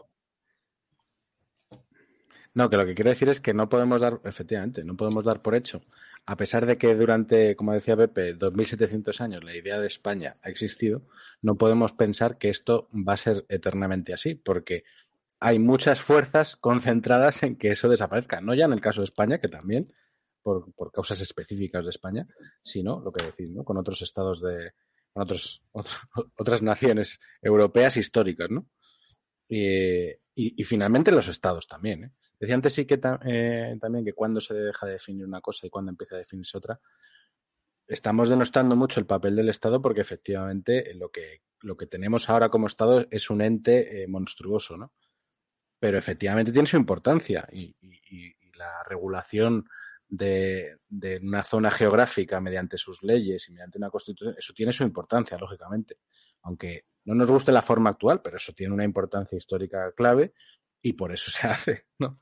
Y, y- es una de los, uno de los ingredientes que separa históricamente una, una organización eh, legislativa de un territorio para empezar a llamarse de otra manera. Eso tiene su importancia y- y hay que entenderla también, no solamente pensando en la pervivencia de la nación o de la patria eh, actualmente, sino en el futuro, como dice Javi.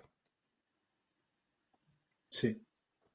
O sea, no se puede hacer la guerra porque sí al régimen del 78, que hay que hacerla, pero hay que ofrecer una alternativa, es lo que, lo, lo que me refiero. Sí. Porque esa, esa importancia del Estado regulado la, es, es innegable. A mí, más adelante, más adelante me gustaría haceros una pregunta sobre el tema de los nacionalismos, pero podemos cuando cerremos este, este tema. Sí. Yo creo que Luis quería decir algo que se ha desilenciado. No, no, no. O sea, no. se me ha olvidado. O sea que. Vale, a mí no. Pues Entonces. Perdona, Pepe, Dale, ahí que no. Eh, entonces, eh, Getro, acabas de decir que, que, mm, eh, es que no me quedo con la literalidad, ¿no? Pero que hay que luchar contra el régimen del 78, yo estoy de acuerdo. Eh, pero entonces al final ¿qué- lo define, o sea, a ver si estáis de acuerdo, lo define el que, el que gana, el más fuerte. Los poderes ¿No? fácticos, sí, claro. Como todo. Eh, o sea, la- la- la- el- entre el 36 y el 39 hasta el 75 eh, no lo ganan los poderes fácticos, lo ganan los tiros. El 78 Bueno, vale. sí hay, ya no lo ganan los tiros, ¿no? Pero cuando acaban los tiros hay un poder fáctico que gana sobre otro. Eso está claro. Sí, pero que porque, pone su porque- norma. Eso es un facto. Eso es un facto. pero porque es, pero porque ha ganado los tiros. A lo, que- lo que yo, a Bueno, donde claro. quiero llegar, Sí, Pero es que eso es un poder fáctico, el poder de hecho. El poder de hecho es el que gana la guerra con los tiros, claro. Vale, no, no lo la interpretando entonces como todo lo contrario, ¿sabes? El, el- no, no el de hecho. A, donde quiero llegar es, eh, a mí no me queda claro de lo que hemos hablado antes, quién lo define, cuándo lo define, porque me da miedo pensar que defendemos todo esto cuando mañana se puede defender una cosa bien distinta y yo no estoy nada eh, a gusto pensando que todo lo que defiendo hoy, mañana se puede haber volado de un plumazo. ¿Me explico? Mañana se puede volar de un plumazo, lo que pasa es que tardará más generaciones en que se disuelva por completo. De ahí que previamente a la disolución de un plumazo nos vengan todas las leyes de educación que van disol- disolviendo a la, a- a la patria, eh, en, eh, todas las transferencias de educación está- o sea, la- la- están transferidas a, a las comunidades autónomas. Por eso, o sea, yo creo que todo eso es un proceso, sí, sí. Yo, o sea, yo o sea, sí creo que eso es un proceso, pero que mañana, de- o sea, eh, llega un día la semana que viene y de la noche a la mañana de un plumazo te lo cambian. No, no, no. Eso pasará, pero porque llevamos eh, cuatro décadas con lo otro. Si no, no podría darse el plumazo. O sea, yo, estoy de acuerdo con eso y creo que efectivamente estamos en la línea o en el borde de caernos al precipicio y que se vuelve de un plumazo. Pero creo que es un problema filosófico. Creo que es un problema filosófico en tanto en cuanto antiguamente o, o en la concepción ideal que yo tengo de la antigüedad, quizás es un problema, eh, los hechos creaban el derecho. Y ahora vivimos en un mundo donde el derecho crea los hechos. Entonces, como acaba de decir Getro muy bien, esas leyes educativas, esas modificaciones legales, lo que pretenden es cambiar hechos. Pretenden cambiar el statu quo de la sociedad y entonces, a través de leyes, a través de la norma, se consigue cambiar las cabezas. Y eso funciona, eso es, vamos, indiscutible que funciona, está funcionando. Netflix modifica tu cabeza, la norma modifica tu cabeza, lo que ves modifica tu cabeza. Y eso genera que las, las realidades no jurídicas, sino emocionales, filosóficas, como decía, acaban configuradas por lo que el derecho ha creado. Por eso el régimen de Zapatero funcionó también los ocho años de gobierno, porque cosas que la sociedad no toleraba se hicieron ley. Y haciéndose ley, la sociedad las empezó a tolerar. Pero para mí esto es un problema de concepción de nuestra ética, por ejemplo, social o de nuestra moral, que consideramos que lo que es legal es bueno y que lo que es ilegal es malo. Y debería ser al revés, deberíamos considerar que lo que es bueno es legal y lo que es malo debería ser ilegal y es darle la vuelta a la tortilla. Entonces, para mí la solución no está en hacer leyes éticas, está en volver a hacer la ética ley, que es todo lo contrario. Entonces, entiendo que como ahora jugamos con esta baraja, tenemos que darnos mus y tenemos que hacer lo que hoy día podemos hacer, que es hacer leyes éticas. Pero en realidad, detrás de hacer leyes éticas, sin que se note mucho, lo que tenemos que intentar hacer es cambiar la sociedad para que empiece a hacer de la ética ley. Y eso, es. mucho más difícil, pero hay que ir haciéndolo poco a poco. Pero hay que ir haciéndolo poco a poco. Porque si nos limitamos a hacer leyes buenas, cuando lleguen los de enfrente van a volver a hacer leyes malas. Y eso no nos vale. No nos vale. Esa es mi teoría. Y esto lo he puesto como muy enfocado a lo bueno y lo malo, pero me sirve igual para eh, la concepción del Estado, de las comunidades, de, de la asociación libre de seres humanos o como lo queráis ver. Pero no sé si se entiende el paralelismo, pero para mí es igual. Eh, es, muy perverso, es, muy perverso, porque eh, si, si, vamos hasta el inicio de todo esto, que efectivamente podemos ponerlo en la Revolución Francesa, como ya lo que, mm, digamos, se eleva, la, se quita a Dios y se eleva, se eleva la categoría de divino a, la, eh, a los hombres reunidos en asamblea. Y los hombres reunidos en asamblea son los que deciden lo bueno y lo malo. Ya no hay un, una, unos principios o unos valores eh, estáticos que son siempre verdad, sino que es lo que se decide en asamblea. Y entonces la perversión viene de decir que todo lo que emana, o sea, como, como una ley en el Parlamento se ha hecho a través de un mecanismo democrático, es democracia, es democracia, es bueno. Entonces todo lo que emane del Parlamento es bueno. Y esa es la gran perversión que sufrimos ahora y que, y que para tirar abajo necesitamos, como dice Guy, muchísimo esfuerzo porque, porque es más un problema filosófico. Pero claro, muy poca gente trasciende de, esto, ¿no? Entonces, ¿cómo va a ser malo si lo hay? ¿Cómo va a ser malo eh, el aborto si, si es legal desde hace unas cuantas décadas? ¿Cómo va a ser malo eso? Eh, y, ahora, encima se está proponiendo elevar a derecho humano, ¿no? Entonces, esos hombres reunidos en asamblea es, por, eso yo muchas veces me meto con el liberalismo. Para mí ese es el, el, núcleo de los males que tenemos 200, 300 años después. Y que entronca perfectamente con esa idea de que quiera destruir esa idea de España, esa España tradicional o esa patria que hemos dicho antes. Por eso cuando dices, y con la gente dice, no, no, es que desde este estado actual, desde, desde esta idea de Estado-Nación que tenemos del, del, régimen del 78, hay un proyecto real para querer destruir a España desde las autoridades políticas y desde las eh, esferas culturales. Pues sí, es que al final se va cumpliendo porque necesitas eliminarlo para sustituirlo completamente. Por lo que ha dicho antes, porque la idea de España aún tiene de esos 2.700 años de esa patria o de esa raíz que se ha ido transmitiendo, solamente los 200 últimos son esos 200 últimos donde no hay, donde son la modernidad y donde no es la tradición, que se basaba en base a una religión, unos principios morales de los cuales se hacía ese derecho. Y, y había una lealtad a un rey y había otro proyecto y otras formas de vida. El cambio es tan radical con la llegada del liberalismo que necesita esa creación de ese Estado eh, ir nutriendo, ir legislando todo, ir modificando claro, es un, todo. un Estado omnipotente y cuasi divino. O sea, es el gran se, monstruo Leviatán que... Eso es, se pretende sustituir a Dios con una construcción humana que, como, como es humana, es imperfecta, pero se eleva a la categoría divina. Uh -huh. Y sobre este tema, ¿qué pensáis del concepto de soberanía? Porque digo, estamos utilizando, ciertos sectores de la derecha utilizan mucho el concepto de soberanía. Yo incluso la expresión habitual que digo de cuando el Estado estrangula a la nación es una reivindicación de la soberanía. Eh, es un concepto totalmente liberal, el concepto de soberanía.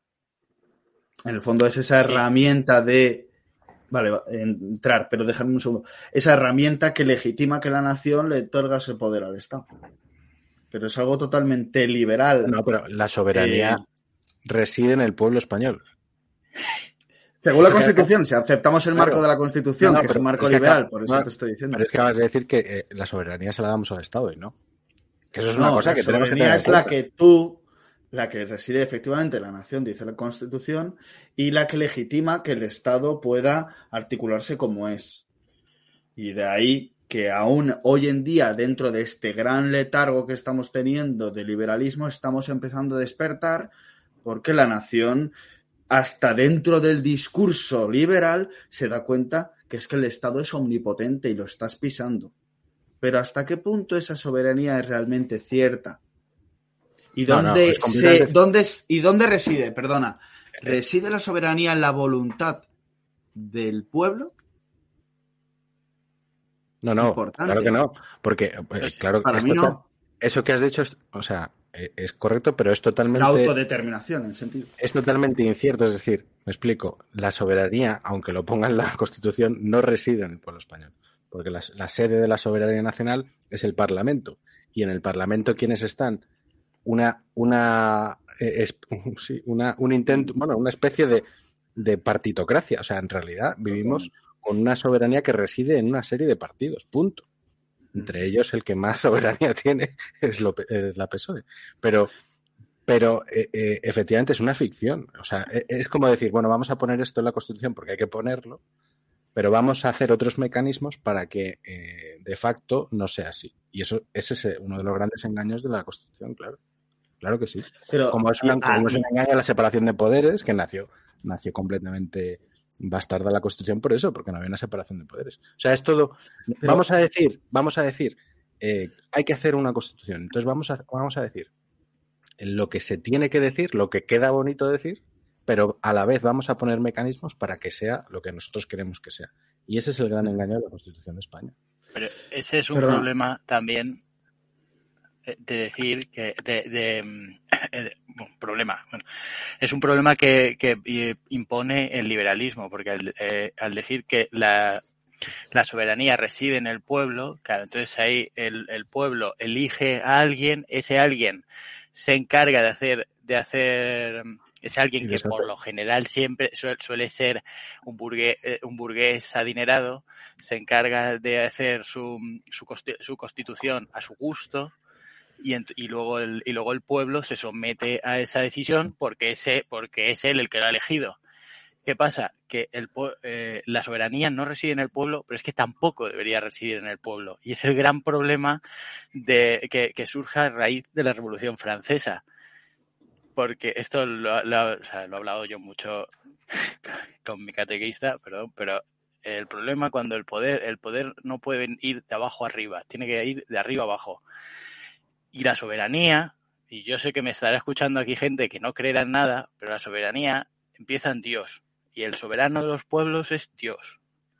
Entonces, cuando el Estado liberal omite a Dios, el Dios es el Estado. Y ya está. O sea, el, el otro día yo estuve vi una foto de, de Nicolás II arrodillado en una iglesia y a mí me gustaría que la gente se para a pensar cuánto lleva sin ver un gobernante arrodillado ante algo. Es que, pues un año, un año desde que murió George Floyd. Todos ahí arrodillados. claro, han sido los, han sido los En toda, una nueva religión que, que, tiene un ídolo falso, correcto. Hay que decir que gobernantes, lo he, dicho de, o sea, lo he dicho en serio, pero gobernantes no, no, hay que decir que creo que no he visto ninguno, sinceramente. Gobernantes. Sí, sí, gobernantes sí. Yo, yo sí. estaba ahí de, de rodillas, sí. Bueno, pero igual porque le dio un chuchu, ¿sabes? No, no, no, no, de verdad, no, se arrodilló. ¿Se arrodilló ante lo de Black Lives Matter? Sí, sí. Porque eso no me acuerdo yo. Probablemente sí. sí. Que sí, que sí. Pues bueno, ahí tienes. Pero yo creo. A ver, yo con esto tengo ideas encontradas. ¿Sabéis cuando vino. Eh, ¿Es Cuneo o Cuneo? Nunca. Cuneo, ¿no? Santiago Cuneo. Eh, el argentino. A mí, tío, ese me, me sirvió mucho para pensar ese podcast. Porque yo siempre he tenido un poco la dicotomía de, por un lado, ser un poco anarcolibertario, como quieras decir, en plan de, tío, no me toque los huevos, no toque los huevos a los demás y que cada uno tiene un fuero interno, que ahí estoy de acuerdo con Luis, en que luego cada uno da, da cuentas al soberano, eh, pero que el Estado no me toque los huevos. Y por otro lado, una rama más de decir, oye, la patria, etcétera, ¿no? Y con Cuneo me moló bastante cuando explicó un poco el tema de Argentina, eh, esa idea de, ¿cómo? Del peronismo, eh, esa idea de el Estado fuerte, pero pequeño. Y entonces ahí la soberanía se mantiene en la persona. Porque tienes un Estado fuerte que te asegura tu soberanía sobre lo tuyo, sobre tu familia, tu negocio, tu casa, eh, tu defensa, etcétera. Entonces, un Estado fuerte que se encarga de unas cosas importantes y en lo demás, señor, haga lo que le salga a los huevos. Si usted es vegano, sea vegano, y si usted es racista, sea racista, si es que me da igual. Pero que ya está, que ponemos unos límites muy claros y muy eh, fuertes. Y yo creo que eso es, por ejemplo, uno de los grandes éxitos que tuvo Perón, que tuvo Franco, que tuvo muchos sistemas así más autoritarios, pero que a la vez en muchas cosas había más libertad. Pero perdona, Jorge, que te enmiende solo un punto de lo que has dicho. Has dicho las cosas más importantes, y para mí no es eso. Es y aquí te voy a robar la ah, de siempre, que es las cosas que tú no puedes hacer, que es la subsidiariedad. Entonces, a mí el Estado no tiene que ocuparse de las cosas importantes de la persona. el Estado se tiene que ocupar de las que uno no puede hacer solo. Entonces, el Estado no tiene que preocuparse eso, lo más importante lo acabas de decir tú, ¿no? Es tu familia, es tus relaciones, tu relación con Dios si la tienes, eh, yo qué sé, la educación, ¿sabes? Y para mí eso, el Estado no tiene que ocuparse de ello. El Estado solo tiene que ocuparse de aquellos proyectos que individualmente seamos incapaces de acometer. Entonces, la soberanía no tengo ningún problema en que resida en el Congreso de los Diputados, siempre y cuando la soberanía sea un trozo así de pequeñito. Entonces, no tengo ningún problema en cederla. Este. Ahora, lo que no voy a ceder es la soberanía sobre cómo se educa a mis hijos, la soberanía sobre con quién me relaciono, la soberanía sobre mis ideas, por supuesto, la soberanía sobre mi forma de ejercer la religión. Eso no estoy dispuesto a, cederlo. Entonces, yo no tengo problema en asumir que el Estado tiene el concepto de soberanía si la soberanía la definimos, como hemos dicho antes, como el monopolio de la violencia, por ejemplo. Venga, va, estoy dispuesto. El monopolio de la violencia, simple y llanamente. Ahora, bueno, yo el monopolio no, perdón, ¿eh? perdón. Pero, por ejemplo, lo de la violencia. A mí sí me gusta un estado en el que esté permitido que tú vas por la calle y ves a una persona dando una leche a otro y te metes en medio y le metes un bofetón. Entonces, el monopolio no. Eh, voy a decir, la gestión general de la violencia. Sí, estoy, un poco de acuerdo con eso. Lo digo porque, por ejemplo, eso aquí en Finlandia, este, pero que vuelvo a hablar de Finlandia todo el puto rato, un segundo, quita, la violencia, Jorge, y di el monopolio de la justicia. O sea, de, si quito la violencia me quedo con nada en esta vida. no, pero bueno, si de eso, de la gestión de la justicia o de tal, me da igual, o sea... Sí, vale, sí, de la justicia ¿eh? sí, estoy de acuerdo. De la justicia sí, porque si no, entramos en un bucle de yo hago una injusticia, el otro me se, se pasa y es como lo de los gitanos. Es fundamental eso. Eh, vale, Sí, te lo compro. Pero, perdón, Javi, eh, no sé si habías acabado con tu. Monopolio punitivo, Dale, Jürgen. podríamos decir. No, yo con lo mío había acabado. Simplemente eso que, eh, sigo siendo bastante libertario en el sentido de que me gusta que la gente tenga mucha libertad y a la vez me doy cuenta de que lo que más ha servido históricamente en los últimos 200 años para asegurar esa libertad son estados bastante absolutistas. Es decir, estados fuertes, pero muy limitados. Como, como por ejemplo, y aquí la gente va a odiar, Rusia hasta hace dos años, o sea, hasta que le ha dado por meterse en movidas. Pero en Rusia la peña era súper libre, hacía lo que salía de los huevos, menos meterte con el Estado, que en este caso era Putin. Es que ahí hay una cuestión que creo que es importante y ha salido aquí en este tema, que es que tenemos que acostumbrarnos a diferenciar entre, bueno, nosotros ya lo tenemos asumido, ¿no? Pero dentro del mundo liberal no se ha asumido la diferencia entre lo público y lo comunitario. Lo público es aquello que tiene que definir siempre el Estado. efectivamente, es algo que dentro de ese principio de subsidiariedad tú delegas al Estado. La defensa de las fronteras. Subsidiariedad, lo he dicho. Se nota que llevo ya dos cervezas, eh, entonces, eso lo delegas en el Estado, por supuesto. La protección de las fronteras, el ejército, el poder punitivo, chama X. Pero hay un montón de cosas que deben depender de la sociedad civil, nación, comunidad, como quieras llamarlo. Pero que son los realmente, el, sujeto que realmente tiene que estar ahí presente. Y, y, nos, y vamos, o sea, si hiciéramos una lista, la cantidad de cosas que podríamos hacer, pero ¿qué pasa? Que el liberalismo es tan individualista que ha roto totalmente eso. Eran muchísimo más comunitarios en la antigüedad y en, vamos, o sea, y en la época antes del siglo XIX que ahora, vamos. O sea, ahora mismo eh, me cabreaba el otro día cuando iba con unos alumnos, perdona este paréntesis, ¿no? Bueno, no, no, no voy a abrir este paréntesis, da igual. Es que si no, nos vamos a meter en otro tema. Pero me entendéis a dónde voy, ¿no? Que somos muy individualistas con este tema. Y es porque lo delegamos en lo público. Es el Estado que se ocupa de nuestras cosas. Y al final no es el propio eh, la el ciudadano, la persona, la que como patria hace patria, como nación hace nación, o como país haces país, ocupándote de esas cosas, ¿no? Que yo creo que combina un poco con lo que dice, con esa visión de Jürgen, de déjame en paz, no me toque los huevos, pero aquí quiero tomar yo partido de las cosas. Eh, eso también es porque, o sea, a ver, yo, yo quiero dejar claro que yo no sé de nada, ¿eh? Yo soy, yo, me, yo siempre me he declarado como un, un, un paleto católico, pero eh, el problema está también en que yo, yo sé lo que, o sea, yo entiendo a Javi y, de hecho lo hace todo el mundo en que al final el Estado se define como un instrumento y lo llevas a, y lo llevas eso, pues eso, a, a la primera organización humana. Pero eh, yo creo que antes eh, se, se, se concebía más lo que era el gobierno. Entonces, tú antes tenías eh, las organizaciones natural, las organizaciones naturales, que es eso, la familia, eh, pues el, oficio, eh, el municipio, como dice, como decía José Antonio. Pero, y, luego ya eso vas, vas de más pequeño a más grande. Y luego tienes al gobernante. O sea, tenías al rey, tenías a Isabel la Católica dirigiendo el destino, el destino de la patria. Y, y ese, es el, ese es el problema, que tú o sea, antes el gobernante no se metía en tu vida constantemente porque no tenía, no tenía esa necesidad. También te digo, es un problema también de la secularización, porque dice Jürgen, yo no quiero que me toquen los cojones. El problema, el problema de haber secularizado la sociedad es que como ahora, como decía el otro día el presidente de la Federación de Fútbol Española, como hay 47 millones de, de morales en España, pues entonces ahí tienes un problema. Ahí, ahí sí que tienes que entrar a regular, porque si cada uno va a hacer lo que se le canta de, de ahí, pues sí que tienes que entrar a, a controlar. Pero no necesariamente, o sea, no, no siempre. A ver, hay morales que son incompatibles unas con otras, con lo cual estoy de acuerdo. Y, y ahí quizá el gobernante es el que debe poner el límite entre qué morales claro. no pueden entrar. Pero hay determinados aspectos morales que mientras no, no afectan a la sociedad, son un problema no político, sino social. Es decir, el daño que uno se puede hacer a sí mismo es un problema social de su entorno, es un problema con el que, sí, sí. por amor, se debe luchar contra ello. Pero no es un problema político, no es un problema donde el gobernante deba interferir. Getro, rica el agua o no, bebe agua, tío. Es que ha sonado el glu glu. O sea, se ha habido en Murcia, ¿sabes? Madre mía, perdón. Eh, Nada.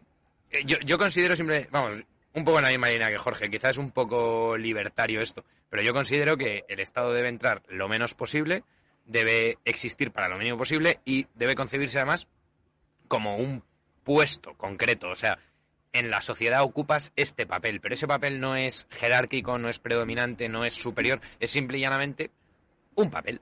Eh, hay un tío que hace zapatos y hay un tío que decide sobre la política exterior, pero no que decidas sobre la política exterior no te da la capacidad de decidir sobre cómo yo hago zapatos. Que eso es lo que a mí me revienta, ¿sabes? Claro. Y luego, por pero, eso, o sea, perdón, y, y en el tema de, de la soberanía, yo creo que una cosa que siempre ha estado ahí, que hasta Santo Tomás defiende, es el concepto del regicidio justo. O sea, la soberanía yo creo El que sí que está en el pueblo. El tiranicidio y, bueno, también se habla de regicidio, etcétera. Los regicidios cuando es rey, vamos, pero sí, tiranicidio cuando es Sí, cualquier sí. tipo de tirano. Eh, que eso, oye, Mm, la- todo poder y tal y cual, pues hay que respetarlo hasta que empieza a ser un poder injusto. Y entonces se le da Claro. un par de avisos y a la tercera, puñetas, Por cierto, y tirando, pero totalmente en serio. Muy interesante, muy interesante siempre la distinción, supongo que le conoceréis, de Alonso de M, que estuvo también aquí en este canal, la diferencia que siempre hace entre eh, dictador y tirano, que no es lo mismo. Claro. Eso es de Aristóteles. Por eso- Pero es que dictador, perdón, dictador en España es- era una palabra que estaba bien vista hasta Franco. O sea, eh, No, es que cuando era se una eligió- magistratura. como- Claro, cuando se eligió a Primo de Rivera se hablaba de dictador y no era una cosa despectiva. O sea, se- era una cosa, al menos que yo sepa, Pepe corrígeme si me equivoco, pero que era No, no, no. un sea, término en plan de, dicta- oye, el necesitamos un dictador dictador. Era, era un- el dictador era una magistratura romana que ya existía desde la época de Grecia y que era que en ciertas circunstancias se le otorgaba el poder de la polis a una sola persona. Pericles, el gran padre de la democracia de Occidente y de todos lados, era un dictador. O sea, Pericles lo que hizo fue poner una, imponer una dictadura en Atenas durante las guerras del Peloponeso. Y al final le acabaron condenando al ostracismo. ¿no? Pero Bueno, se lo cargaron. Pero vamos, el mejor, el mejor gobernante de la, el, el mejor gobernante de la historia es un tirano. Franco. No, y, y luego, perdona, pero eh, perdona, ahora que lo dices, y que el, dentro del hay un, un mito clásico que no llegó a ser un mito clásico, sino realmente se está Hay un mito clásico que no llegó a ser un mito clásico. No, porque Perdón. creo que está El hasta, minutaje de hasta esto, cierto por favor. punto. Sí, está hasta cierto punto documentado como, eh, como acontecimiento histórico dentro de la República de Roma, que es la historia de Cincinato, no sé si os suena alguno, pero que era un campesino, un campesino romano que había tenido, había hecho su carrera, su magistratura romana mm, a nivel, el curso honorum que hacía, ¿no? Para, como político, pero era un campesino y tenía sus tierras. Y de repente, pues cuando atacaron los cimbrios y los teutones allí al principio, lo que sea, los bárbaros, le nombraron dictador, defendió Roma del ataque de los Roma, de esos bárbaros y se fue al campo otra vez. Y es el paradigma dentro de la República Romana del gran dictador que sirve a su país desde sus funciones eh, militares y de gestión, pero para volver después a su, a su campo normal. Qué ¿no? bárbaros. qué y para bárbaros, eso, para un militar, para un militar era, y era algo súper importante. ¿no? Bueno, fuera de coñas, ahora, eh, el rey David, en parte, es una movida un poco así. O sea, eh, si no lo entiendo mal, David es un pastor, pim pam pum, necesitamos un rey, Bueno, el rey anterior es un poco notas, es un pastor. Y entonces, vale. Y llega, el, tío, y o sea, llega el básicamente. soberano y dice, este. Y dice, no, sí, bueno, el soberano no, lo dice el Sí. profeta, ¿no? Y el El soberano. es soberano con mayúscula se refiere Luis. No, Sí. Luis Ah, vale, al vale, vale. soberano con mayúscula. Vale, vale, porque a Saúl. A- todo al señor de los ejércitos, ¿sabes? Eh, correcto. Sí. Claro, pero bueno, también aquí, solo por, por puntualizaros a ambos, ni Cincinato era un campesino, ni David era un pastor. Cincinato era un terrateniente y David era un ganadero. O sea, me refiero que ser pastor en, la, en el Israel de hace 2500 años significaba Este tener chaval a es lo mejor... insoportable, ¿eh? No, este es que chaval sí, es insoportable. significaba tener 500 cabezas de ganado. O sea, Cincinato- Javi, Javi, no queríamos ofenderte, perdónanos No, coño, pero que no, pero que Cincinato no era un paleto que se dedicaba con el azadón, ¿sabes? Que a lo mejor era un tipo que tenía eh, mil hectáreas de cultivos. Y David era un tío que tenía, pues Pero eso, seguro- 600 cabezas de ganado. ¿sabes? Seguro, O sea, no, estoy. No es convencido de exactamente que lo te mismo. daba la mano, estoy convencido que te daba la mano y tenía una mano como Sí, los dedos bien como callosa. David Que- probablemente o sea, no. David sí, tío cogía la- No, David, David era de una familia, o sea, al final era el pequeño, si no recuerdo, de siete hermanos David y tenían rebaños, o sea, no tenían dos ovejas, ¿sabes? No era un pastor, no era un Espera, panoli. espera, Lucía, Era- está, Lucía está comentando, mira el comentario, ¿dónde está ahí? Ahí. Sí, sí, era pastor de pastor cabras, sí, sí. ¿no? Era pastor de Pues cabras, pero que no era el Mindundi Siempre que estaba... ¿Sabes? Que era el propietario de un rebaño Sí. grande de cabras, igual Está- que está claro, Cincinato, está insisto, era que no un terrateniente, ¿sabes? No, es No era mismo. Pedro el de Heidi. Era, Sí. no era Pedro el de Coño, Heidi que subía ahí Y con más, cuatro. ¿sabes? Y el caudillo también era un general ya, el general más joven de su tiempo, digo, que esa no era Yo cualquiera. me he ¿no? quedado, Pero fue allí, me sirvió. quedo y- con la- me quedo con las ganas de que. Ike diga quién es el mejor gobernante de, de la historia. Yo también. He creado tensión, ahora no lo digo. Desde que te has puesto la diadema esa, estás un poco... Fernando III el Santo. Ahora te lo enseño, son dos moños, tío. No, no me quiero girar mucho porque si lo veis va a ser la coña. Pero como no, me, no llego a cogerme uno solo, tengo dos moñigas. Eh, Pero que a ¿cuál es el mejor gobernante, Ah. cojones? Pero es que me voy, a tirar tierra- me voy a tirar piedras sobre mi tejado porque yo quiero traer a Santiago Postedillo al programa, ya lo sabéis, porque le he tirado la, la esta alguna vez. Acaba de sacar un libro de Julio César, quiere sacar como de Trajano y de Escipión. Quiere sacar, eh, no sé si cinco o seis. el libro no me ha gustado nada, pero nada de nada, entonces no, no quería. ¿Le quieres traer? No, pa- Ah, pa- pa- díselo, eso. ¿eh? No, quiero decirle que, que ha ido bajando el, el- el nivel. Pero aquí no, aquí no mentimos nunca. nunca Díselo, hacemos díselo cuando ya haya venido, no se lo digas en la invitación, en plan de, oye, como Claro, bajando el nivel, vente. No, Este no, clip no, se lo paso, ¿eh? No, no, exacto, no se lo paséis, pero bueno, Julio César, en mi opinión, Julio César, y además habéis estado hablando de eh, dictadores y no de tiranos, y a mí me parece que eh, Julio, lo que hace Julio César eh, después de su tío Mario con los ejércitos de Roma y lo que hace después Julio César, y que además se lo carguen, bueno, su propio hijo, que no es su hijo, pero bueno, su propio hijo se lo cargue, porque son todas las eh, eh, hasta en Roma, ya en Roma, a mí me encanta cada vez que hablamos de esto, ya en Grecia y Roma había todo esto que estamos hablando, nación, patria, tal, la república, a Pepe siempre le encanta y yo, yo, yo me encanta porque cada vez que lo dice me doy cuenta de que ya está todo creado desde hace 2500 años, ¿sabes? En Grecia y Roma, todo esto de lo que estamos hablando, ya sé que, bueno, o más, claro, tenía razón, menos- somos romanos, porque esto un chino no lo está hablando, te estoy- ya te digo yo. De primera porque está prohibido, pero Los chinos no hablan. Eso, eh, eso es verdad. Bueno, a lo, a lo que quiero que- llegar es, ya, se lo cargan las cloacas del Estado, las, las de verdad, ¿sabes? Las cloacas del Estado, las que Deep cuando State. quiere haber un, un gobernante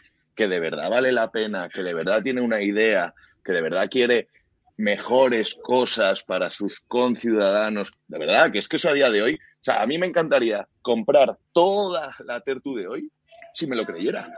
Pero es que no ha habido ni una sola nación, nación, imperio. eh, ahora entrará Ludwig y me dirá que la Iglesia Católica aún no ha fracasado, y es cierto. Pero quitando la Iglesia Católica, no ha habido nada que no haya fracasado, que no haya terminado, que sus principios no hayan sido. Pero que eso no es verdad, que es que yo insisto en que el Imperio Romano no ha fracasado porque somos Imperio Romano. Esta conversación la tuvimos eh, en persona. ¿Te acuerdas, Getro eh, y que estabais los dos? La Yo no me tuvimos en persona tomando una barbacoa y hablábamos sobre esto, que yo no creo que el Imperio Romano haya fracasado en tanto a día de hoy somos romanos, nuestras referencias son romanas, nuestra cultura es romana, todo nuestra manera de Mm. actuar es romana, al fin y al cabo. Es más, el edicto de Caracalla, que es el que nos hizo ciudadanos romanos, no está derogado. Jurídicamente hablando, Entonces- eso está vigente, entonces somos romanos. Me gusta, Javi, me, gu- me gusta que estés, aquí- que estés diciendo esto, porque eh, la vez que creo que hablando de que estuvimos con Hassel Paris aquí, se habló mucho de que Occidente ha muerto y que ese romaniza, romanidad que, de la que hablas, que encarnaría la idea de Occidente, actualmente no existe. Y eso yo sí no es- entendí mal a Hassel, yo no entendí mal a Hassel, él cuando hablaba de Occidente, él se refería al mundo anglosajón sobre todo. Yo es lo que entendí de Hassel. Igual ahora Bueno, no es que mal, real- pero me parece que él se refería a Alemania, Reino Unido, Estados Unidos, etcétera. Pero creo que no, dijo no el que mundo, decía- no el mundo pero- mediterráneo. Pero es que España como ha Occidente ya no inclinado- existía. Pero es que España, desde la guerra de independencia, ha inclinado la rodilla ante el mundo anglosajón y hacia- y ante el mundo francés. A nivel jurídico, a nivel educativo, a nivel político, hemos adaptado, que es lo que se, más se quejan los lo buenistas. ¿no? De, que como España, siendo lo que ha sido históricamente, como patria en ese sentido, con esa identidad, y todo lo que ha aportado de su cosmovisión del mundo, o cosmogonía, a palabra que aprendí el otro día gracias a que la preguntó Ike, eh, gracias a eso, y, y de repente lo perdimos todo y nos arrodillamos ante las propuestas del liberalismo francés y de las que a su vez estamos eh, eh, porque Francia perdió la, bueno, no consiguió tanto en la Segunda Guerra Mundial y la Primera, y sí, el mundo anglosajón gracias al tío Sam, entonces Francia también está medio agachadito ante lo que dice los, el mundo, el mundo anglosajón, pero esto es en Es que- escala. Es que O sea, Occidente- La cosmogonía que haya imperante es la anglosajona y después España, una vertiente de la anglosajona que es la francesa. El occidente final- que conocemos ahora, o sea, que, que existe ahora, es, yo creo que no es ni más ni menos que una eh, colonia americana. Punto. Sí, pero Pregunta. entonces ahí está donde lo. Pero creo, yo creo, defenderé lo que dice Javi, ¿eh?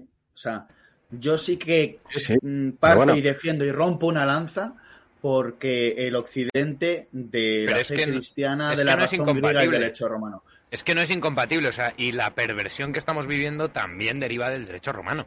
Es una perversión del mismo hecho, pero Pero quiero decir que, que se aplique mal las instituciones, el derecho que se ha creado, no quiere decir que no sea ese derecho.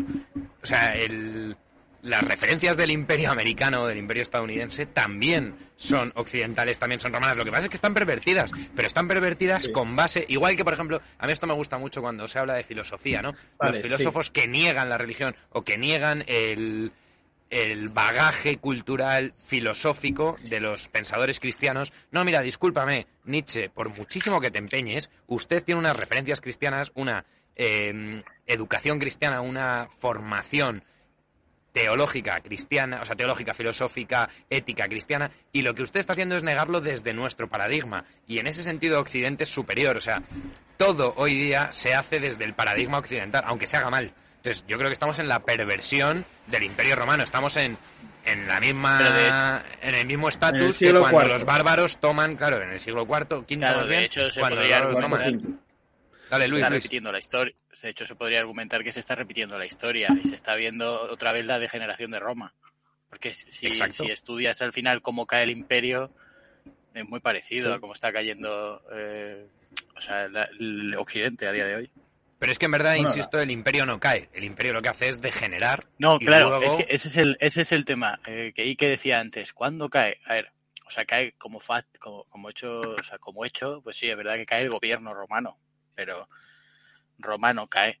Porque, porque si, o sea, estamos aquí, no sé, o sea, un milenio después haciendo lo mismo que hacen los romanos. Y es igual, es igual que cuando se habla de la hispanidad, que eh, es algo que a mí me enciende mucho. O sea, al final un imperio, o, bueno, una comunidad, aunque sea pequeña, es eh, lo que es su, o sea, eh, se determina por su voluntad. Y, y la voluntad del imperio español, en gran parte, cuando va a América, es evangelizar. Y entonces hay mucha gente que dice, ¿de qué sirvió, de qué sirvió, eh, de qué sirvió conquistar si ya no lo tenemos? Pues porque la voluntad de esa gente era, o sea, la voluntad de la mayoría de esa gente era llevar a Dios, y eso lo consiguió. Luego ya lo que pase después, pues, eh, pues que sea lo que Dios quiera. Hombre, y al final el, el imperio español al que te refieres no es más que el imperio romano, me refiero. No, Carlos V se O sea, al definía final, eh, como claro. emperador de los romanos, Claro, ¿no? de hecho- Y- de Se hecho, consideran claro. herederos de eso. De hecho, Claro. el, eh, una disputa hasta hace eh, nada era eh, quién era quién era el legítimo emperador eh, emperador de romanos. O sea, Exacto. eh, eh, Napole- Napoleón, porque se ha sacado a la palestra la figura de Julio César, pero o sea, hay dos figuras más igual de grandes que- igual de grandes que él, por lo menos, que son Alejandro Magno y Napoleón. Ale- eh, me Napoleón parecen igual de grandes porque se les cae el bueno, grito no igual de nada. grandes, pero me parece que en el tie- que en el tiempo son, compa- son Bueno, y a Julio comparables. César O sea, también, eh, Jorge. Julio César se le cae el garito en muy No, y pocos sí, pero, pero la, la estructura que crea O sea, sí que se mantiene. Es verdad que no, es verdad que no es igual de grande, porque, por ejemplo, o sea, de hecho, La crea más Octavio Julio. César es-. Julio César es el más grande ya solo por el hecho de que o sea, está perdurando su nombre eh, para, para ser un cargo. O sea, eso ya Relato. hace... Claro. Pero el, el- Efectivamente, bueno, que se- y le divinizan y todo, ¿sabes? Hay templos a Julio César en Claro, el centro Y, de y a Roma. Alejandro o sea, Magno también, ¿eh? Y Alejandro Magno también, Claro, efectivamente. hay, es hay- fair enough. Y a, Alejandro Magno- le coronan, Alejandro- se autocoronan. Y a Napoleón también en las logias. Alejandro Magno es un conquistador, no un gobernante, ¿eh? Por eso, por eso Alejandro Magno es un Bueno, conquistador y no, No, no, gobernante. no, no, no, Ojo, no, eh. No, no, el no, no, helenismo, no. Sí. el helenismo es un gran proyecto de imperio, ¿eh? Que como. Pero gobernante vamos, Alejandro se podría comprar, pero. Napoleón, en mi opinión, ni de coña. No, Mejor bueno, a- a ver, abrir a Napoleón- cursi Exista más de sitios, pero ningún sitio mantiene el napoleonismo se considera napolitano como lo que quieras decir después. Yo creo que a ver, lo, yo lo que pienso es que Napoleón es al final la extensión de esa, de esa Europa antigua, porque él llega y lo primero que hace, siendo eh, supuestamente eh, un revolucionario francés, ilustrado, el liberal, eh, coge y se proclama emperador de romanos. Sí, Eso es un puto Con- gabacho. Y va- y eh, va al Papa. pidiendo, pidiendo- es que- o sea, pasando por encima, o sea, eh, pidiendo, o sea, pasa por encima el Papa, pero tiene que estar ahí. El Papa igualmente, reconociendo al final, aunque le pise y todo lo que quiera, la autoridad papal. O sea, eh, Sí. eso es que, Bueno, es es que que- esas cosas no desa- desa- desaparece un gobierno, pero Pero una Claro, pregunta, volviendo claro. un poco atrás. Perdón, o di Pepe. No, perdona. Que está claro que el imperio lo han intentado emular a lo largo de todos los siglos, de uno de estos dos mil años. Eh, Carlo Magno, la idea del Sacro Imperio Romano con los otonidas, eh, después Carlos V, eh, el Imperio Austrohúngaro, eh, Napoleón, Adolf Hitler. O sea, siempre ha habido una especie de estética y de comparación hacia el mundo del imperio en base a el águila, los estandartes y lo que era la ley del imperio. ¿no? Y lo han intentado emular todos. Y es un legado importante que tiene Europa. Di, Jorge. Vale, entonces mi pregunta era, y perdón que aquí igual me estoy enrocando un poco con la discusión de hace una hora, pero eh, nos hemos venido todos muy arriba con que España heredera de, del Imperio Romano, de que tendría que haber una alternativa al mundo anglosajón y a Estados Unidos y que somos una colonia de Estados Unidos y que cómo molaría que Occidente estuviera basada en el Mediterráneo moral, ¿no? Más o menos cuando ha salido eso, todos nos hemos venido arriba. Vale, ¿y cómo cojones haces eso si identificas el concepto de nación con el de patria? ¿Qué hacemos? O sea, queremos ser de verdad, si queremos ser una fuente que sirve a una cosa mayor, creo que hay que ser capaz de hacer una patria, que sería tipo el imperio, pero que claramente va a tener que englutinar un montón de naciones distintas. La nación mexicana, la nación argentina, la nación eh, italiana, la nación, parte de la francesa, la mitad, eh, etcétera. Entonces, ¿qué hacemos? ¿Matamos todas esas naciones para crear ese, esa patria o conseguimos una estructura en la que caben diferentes naciones para una patria superior? Como por ejemplo consigue Estados Unidos. Todos comemos de McDonald's. Si lo que me estás planteando es traer de vuelta el Imperio Romano, yo digo sí, ya. Vale, pero ¿cómo lo vas a hacer si no, si no estamos Ah, no, dispuestos es- a ser una patria multi, multinacional? Sí, pero, pero depende de qué naciones integren Claro, esa o sea, patria a- multinacional. Claro, a mí me Lo que no puedes hacer también es la trampa de decir que los catalanes son nación y lo pongas al mismo nivel que los mexicanos. O sea, eso es trampa, ¿sabes? Hombre, Porque para no mí, puedes para mí son trampa. mucho más nación los catalanes que los mexicanos, y perdón. Pero mucho más. Y ya, bueno, los mexicanos todavía Sí. los podría debatir, pero que los argentinos. O sea, para mí la nación catalana patria. está mucho menos en entredicho que la nación argentina. O sea. Argentina podría ser una provincia más de España sin ningún tipo de Cataluña problema no. de complejo. Y Cataluña también, pero, pero con Cataluña tenemos una tensión pendiente. Con Argentina Bueno, no vale, tendríamos pero- ninguna, ninguna. Pero, pero Bueno, es que, Javi, pregúntale a Cuneo, que mira lo que te dijo, ¿sabes? Sí, claro, Sí, claro. sí, ¿Y qué te Pero diría hay que partir de una idea. Pero ¿por qué no hemos invitado a un catalanista? Pero si Pero invitas porque, al gordo no, este pero porque, porque te va a estás decir poniendo lo el mismo. mismo. Porque esa es la trampa que te estoy diciendo. Estás poniendo el mismo nivel una región de España que a, que a- que a un país. Que a una- Pero que, pero que ese país es un país hoy, pero que era una región de España hasta hace 200 años. O sea, Cataluña ni siquiera es un país hoy. O sea, es que lo está- pero, incluso pero no lo lo estás es poniendo porque, porque no nos han pegado tiros. Pero ¿por qué te crees que los argentinos son un país? No porque les autodetermináramos y dijéramos, coño, es verdad, sus reivindicaciones tienen sentido. Ustedes tienen una idiosincrasia muy distinta. No, coño, fue porque nos pegaron tiros y ganaron. Si no nos llegan a ganar, por el culo les vamos a dar la nacionalidad. Vale. Serían una provincia, mucho más Vale. que los catalanes. Pues ya estás hablando de un, de un- de un componente que en Cataluña no existe, que es el, el de pegar tiros para se- secesionarse. Vale, con lo cual entonces- estás haciendo trampa también con ese con, eso porque ellos no han hecho eso y aún así le estás poniendo en el mismo Vale, y ETA y País Vasco que se han pegado tiros. Entonces, Pero han perdido. No, pero es Han perdido, vale, pero y además eso no Es es que debatible. han sido más, patria- han sido más patriotas entonces que, que los No, catalanes. porque no es una guerra. Pero, ajá, O sea, sí. es que también estás haciendo trampas poniendo al mismo nivel el terrorismo que la guerra. Es que no. Sí. No, o sea, no lo que está claro, No, pero- lo que está claro es que para conseguir la independencia de 200 años adelante de cualquier otro territorio, ningún país la ha conseguido si no ha sido por la vía de la violencia. No, eso está claro. O sea, ninguno. Bueno, Checoslovaquia, No, Eslovenia, no es cierto del todo. eh, 200 y sí, 2000. Cuatro más. Y el que lo ha- cuatro más. Y el que lo ha conseguido Israel. respondía a otros intereses. Bueno, hay y el países que lo ha conseguido sin Eso no es cierto. O Bueno. por ejemplo, los tres países bálticos se independizaron de la Unión Soviética sin meter ni un tiro. Porque tampoco tenían capacidad, sabían que se los follaban. Entonces, Vale, de hecho, porque la Unión es Soviética súper Pero, interesante. pero- si pero es un proceso de desintegración Claro. crítico, tal, ¿no? Eh, de la que URSS. la Un ejemplo- un independencia. o sea, que consiguen que la que sí independencia. Un ejemplo que sí se hace con tiros es el que ha hecho Luis. Israel. pero porque obedece a otro tipo de intereses. Vale, vale, pero es un ejemplo que, no ha- que lo ha conseguido sin pegar tiros. Otros sin tiros. Bueno, lleva pegando tiros Finlandia 80 luego años, tuvo ¿eh? Pegando, tiros pero para- sin pegar tiros mis cojones. Pero a, posteriori. A posteriori. A posteriori, sí, sí, sí, a posteriori. Pero una vez que ya tenían una, Claro, una, una región geográfica con un estado. Claro. Sí. Sí, pero Vale, pero no, bueno, no, no, no podemos volver para no, para no entrar en todos los posibles ejemplos, pues seguro que hay alguno más. Eh, A la propuesta de eh, Jürgen. Sí, ¿cómo queréis crear una gran patria o que, o que España y los herederos del Imperio Romano eh, sean capaces de convertirse en los colonizadores, o no colonizadores, que suena muy mal, en, en la hegemonía política? Cállate, Google, coño. que estaba hablando yo. Google. Eh, es la única que me hace caso, coño, es Google. A ver, no sé si se ha oído. ¿Lo habéis oído o no? Es que no sé Sí, si sí. cómo Sí, sí, vale. luego soy- Eh, que cómo vamos a sustituir a los Estados Unidos si tan mal nos caen si no estamos dispuestos a crear una estructura en la que caben otras naciones.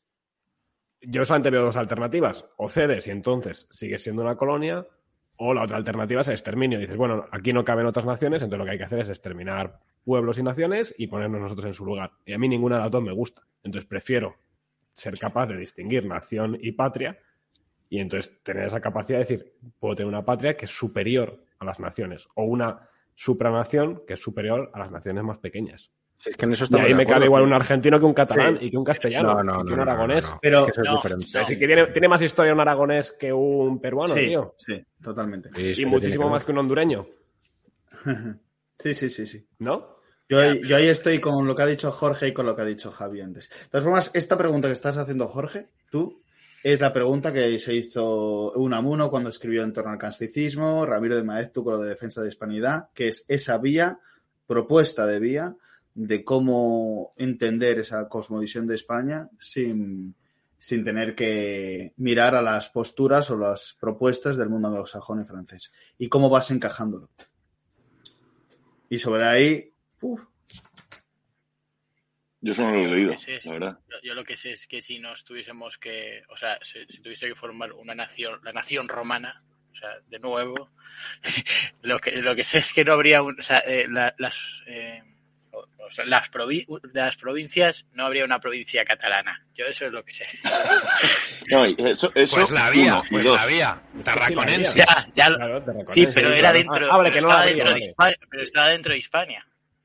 Y incluía Tarraconensis a la mitad de España. Hispania, creo. Hispania, Hispania incluía Terraconensi, Lusitania, que por cierto, eso no se ha hablado, pero Portugal es España, eh, la Baética, Pero, Estamos por de ejemplo, acuerdo. Portugal es España, estoy totalmente de acuerdo. Pero necesitas también aceptar que también es una Claro. nación propia. Solo si les dejas ser Portugal, si no, ni de Claro. coño. Si no les dejas por- ser portugueses, van a decir, cómeme los huevos. Es más, van a Está decir, cómeme los huevos, los huevos. Que habría que hacerla, Jorge, Vale. pero no podría entrar nada eh, por, al norte de los Pirineos. No, de hecho, perdona, ¿eh? Precisamente esa es la gran diferencia entre... O sea, la, la gran diferencia entre globalismo y patria, esa, esa dicotomía, es esa, es esa. Es reconocer, el globalismo es una cultura única, una forma de ser única, bajo un único paraguas de la Agenda 2030, la ONU, Soros y la masonería internacional. Eso es el globalismo. Y la patria no es eso, la patria es, podemos tener un destino común, podemos jugar en una comunidad común, perdón por la redundancia, ¿no? En una sociedad común, siempre y cuando admitamos que yo soy una patria, usted es una patria, usted es una patria. Y yo no tengo ningún problema en que los sujetos de derecho representen a 10 millones, a 20, a 30 o a 40, siempre y cuando mi sujeto de derecho esté reconocido, Y siempre y cuando yo seis. pueda desarrollarme plenamente individual y socialmente, que al final es la reivindicación única que yo quiero hacer. Y ya está, entonces, para mí la diferencia entre globalismo y patria no es yo mirándome al ombligo o yo mirando al mundo, es yo mirando al mundo siendo yo o yo mirando al mundo como el mundo quiere que sea. Esa es la diferencia. Y yo por eso, en esa línea vamos, Jorge y yo creo que estamos en esa línea por defensa de poder tener un proyecto común reivindicando nuestra idiosincrasia personal. Es que si Claro, no, no pero- vamos a ningún lado. Pero eso es compatible con no decir que Cataluña es una nación. Es que Sí, pero que lo de Cataluña, pero lo de Cataluña, Getro, o sea, Vaya perra Petro. No, no, pero- es que, perdóname, pero es que aquí no, es que no voy a ceder en esto, lo siento mucho. Pero que lo de. Cataluña es contingente y que yo entiendo que no estás en la misma con Cataluña por lo que hemos dicho antes, por el relato y porque actualmente tenemos un problema Sí. en nuestro proyecto de país que se llama Cataluña y yo ese problema lo comparto contigo y estoy dispuesto Sí, a asumir el relato por el problema puntual contingente de Cataluña. Pero Alguien se acaba de tirar un también- huescazo, tú. Yo no he sido. Yo no Aquí Juro que tampoco, yo estaba hablando-. Yo estaba mira, hablando mira, mira, con hijo puta. No, pero un poco de seriedad, tío, por favor. quitando Yo estaba el- silenciado, ¿eh? El momento, del, el momento del afilador en su momento, este ha sido el segundo mejor. Joder. Y luego que alguien revise, porque en el minuto 1.12 Sí, ¿eh? hoy, la hora Te 1.12, a Javi prometo, le aparece un ovni. Te, pro- te prometo que yo no he sido, tío. O sea, te lo prometo, te lo prometo. Estoy mirando, estoy comprobando a ver si he podido ser la silla, pero te prometo que no ha sido. Yo, yo estaba, estaba- yo estaba poniendo cara así, pero porque estaba Vaya alguien, ¿eh? rufo, chaval, que se ha tirado aquí alguien. Sois unas máquinas. Qué cabrones, que huele, tío, que te Ignota. joder. Ya no sé ni lo que decía. Vale. que- que huele Chavales, eh, viva España, ¿vale?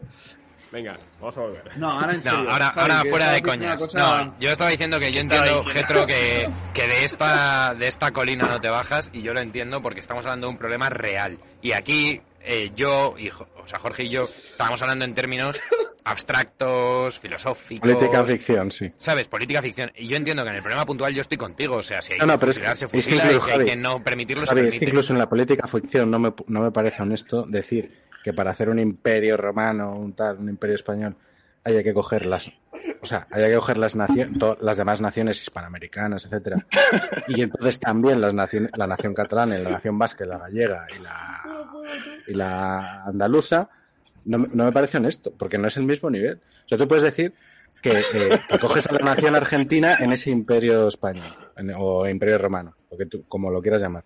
Pero lo que no puedes decir es que coges a la nación de la Patagonia, a la nación de México del Sur, a la nación... No, no, perdona. No, pero es que la nación de México, Argentina- Argentina Pero México-Argentina porque son entidades políticas con, Pero- con una jurisdicción. Pero si no tuvieran esa jurisdicción, México-Argentina son tan poco independientes como Cataluña. Y si nos ponemos hace 200 años esta van a conversación, un poco menos- eh, en 1808 esta discusión sería sobre México sobre, Cat- o sobre eh, Argentina y diríamos, oye, ni de coña estos tíos tienen derecho a tener autodeterminación. Vale, ¿Por qué es cojones que- un argentino va a ser estamos- menos español? Javi, espérate, Españoles de estamos los dos a- hemisferios. Estamos diciendo eh, política ficción en, en el que quieres hacer una alternativa al globalismo. Eso es lo que entiendo de Jorge. Eh, pero la quieres hacer hoy, no hace 200 años. Entonces, lo que hay hoy es lo que hay hoy, no hace 200 años. Ahí ese es mi punto. O sea, tú, Claro, pero- tú ahora no puedes decir que coges a- Claro. en- al mismo nivel a la nación argentina hoy como a la nación catalana. Lo siento mucho, pero no puedes Hay- hacerlo. hay- Es deshonesto. Hay un tema, claro, es que hay un tema que, o sea, que yo, yo, bueno, a ver, yo muchas veces eh, cuando me entiendo con la política, pues lo mismo te digo que toda Sudamérica es España, pero hay un tema ahí importante, y es que Cataluña a día de hoy, bueno, y, no, y no va no va a pasar ni ha pasado, Cataluña no se puede entender sin España. Sin embargo, desde hace 200 años, Argentina, Chile, Venezuela, etcétera, etcétera, sí se pueden entender sin España. Porque está, ¿Y han creado una, han creado una, han- o sea, han creado una, una identidad propia, entre comillas, que no es real, pero que ahí está. Pero Sí, o sea, malamente se pueden entender sin España. O sea, Sí, Argentina pero- o Perú sin España. Sí, o Pero sea, si- han creado si política ficción. O sea, o sea, yo lo veo, con, al final este, estoy cercano a Sudamérica, pues han creado su política ficción en la que la- los ahora Argentina es, son, de- son descendientes de, de Tupamaru en vez de en vez de del virreinato de la Plata, pero bueno, o sea, ellos ya, ya tienen su relato montado. Claro, pero, pero que eso es un relato jurídico, no es un relato eh, subyacente. O sea, es, es lo que hay detrás. Eh, a mí, si eso, si Cataluña se independiza y dentro de 200 años vamos a admitir que no tienen nada que ver con España porque se han independizado, pues disculpa, yo no estoy dispuesto a eso. Y es lo No, que me estoy diciendo de Argentina. No, no, lo que te estoy diciendo. No, no, Javi, lo que te estoy diciendo es que si mañana eh, Cataluña se independiza, crea un Estado propio y dentro de 200 años tenemos esta conversación y, y Cataluña como Estado propio sobrevive 200 años, entonces dentro de 200 años tendremos una conversación de política ficción donde diremos, vamos a crear un imperio romano donde incluya- incluyamos a la nación catalana. Y yo te diré, Exacto. Es que eso es lo que yo quiero decir. Pero hoy- coger y pero decir, es que un catalán va a ser Hoy no español. lo, pero es que hoy no lo puedes poner al mismo nivel, porque es que Yo eso no ha hoy pasado. no, y yo eso, insisto, que lo he dicho desde hace una hora 55 minutos. Yo asumo eso porque hay un relato que ganar y hay una situación jurídica que no voy a, a permitir que suceda. Entonces, estamos de acuerdo en eso. Pero es Pero, que- pero eso es el hoy, y estamos de acuerdo en el hoy. Pero yo no estoy de acuerdo en que un catalán, porque se separe como Estado, vaya a dejar de ser español. Porque un catalán, le joda o no le joda, va a ser español. Y yo, eso es lo que digo, y que la nacionalidad catalana no es incompatible con la nacionalidad española, es más, es una manera de ser español. Ser sí, catalán sí, es eso- una manera de ser español. Eso, está, eso est- estoy de acuerdo, pero no lo llames perdón, nación. Perdón, por eso metía yo lo de... Vale, entonces, Getro, pregunta. Pero, pero- perdón, por eso metía yo lo del tema de participación, que yo creo que es importante. Pero bien, Getro, no lo llames nación. Vale, yo ahora soy un independentista catalán. Sube a, a tu barco. ¿Yo qué, qué tengo? ¿Mi cultura qué es? Como catalán. Pues una cultura como catalán dentro de, de la patria española. Vale, digo- vale, pero yo te digo, yo como independentista, que ya me han comido el tarro, digo, poco me parece. No quiero estar ahí dentro.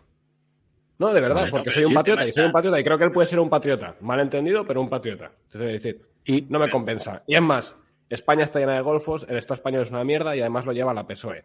O sea, Bueno, tu, no, tu pues, solución es, de- tu solución es darle, darle la razón a él para el pobrecito que como, como si tú le dices que no, no va a estar de acuerdo, pues vamos a darle la razón para ver si así dándole la razón se quiere integrar en España. Es que, eso es lo que ha Mi pasado en solución es 40 años, Como él ¿eh? tiene una realidad, una realidad eh, eh, ontológica, Ficticia. que es real. No, que es Bueno. real, coño. Es real, pero creada bajo una, pre- una premisa real. falsa. O sea, ha O pasado sea, como- para él es real, Cultura sí, propia, pero es tiene unas falsa. cosas que son propias. Y que O sea, yo creo en absolutos, quiero decir, eh, eh, lo que es verdad es verdad y lo que es mentira es mentira. Si tú creas una Ah. construcción a partir de una mentira, es mentira. Vale, entonces Yo creo que ¿crees aquí hay varios- catalana?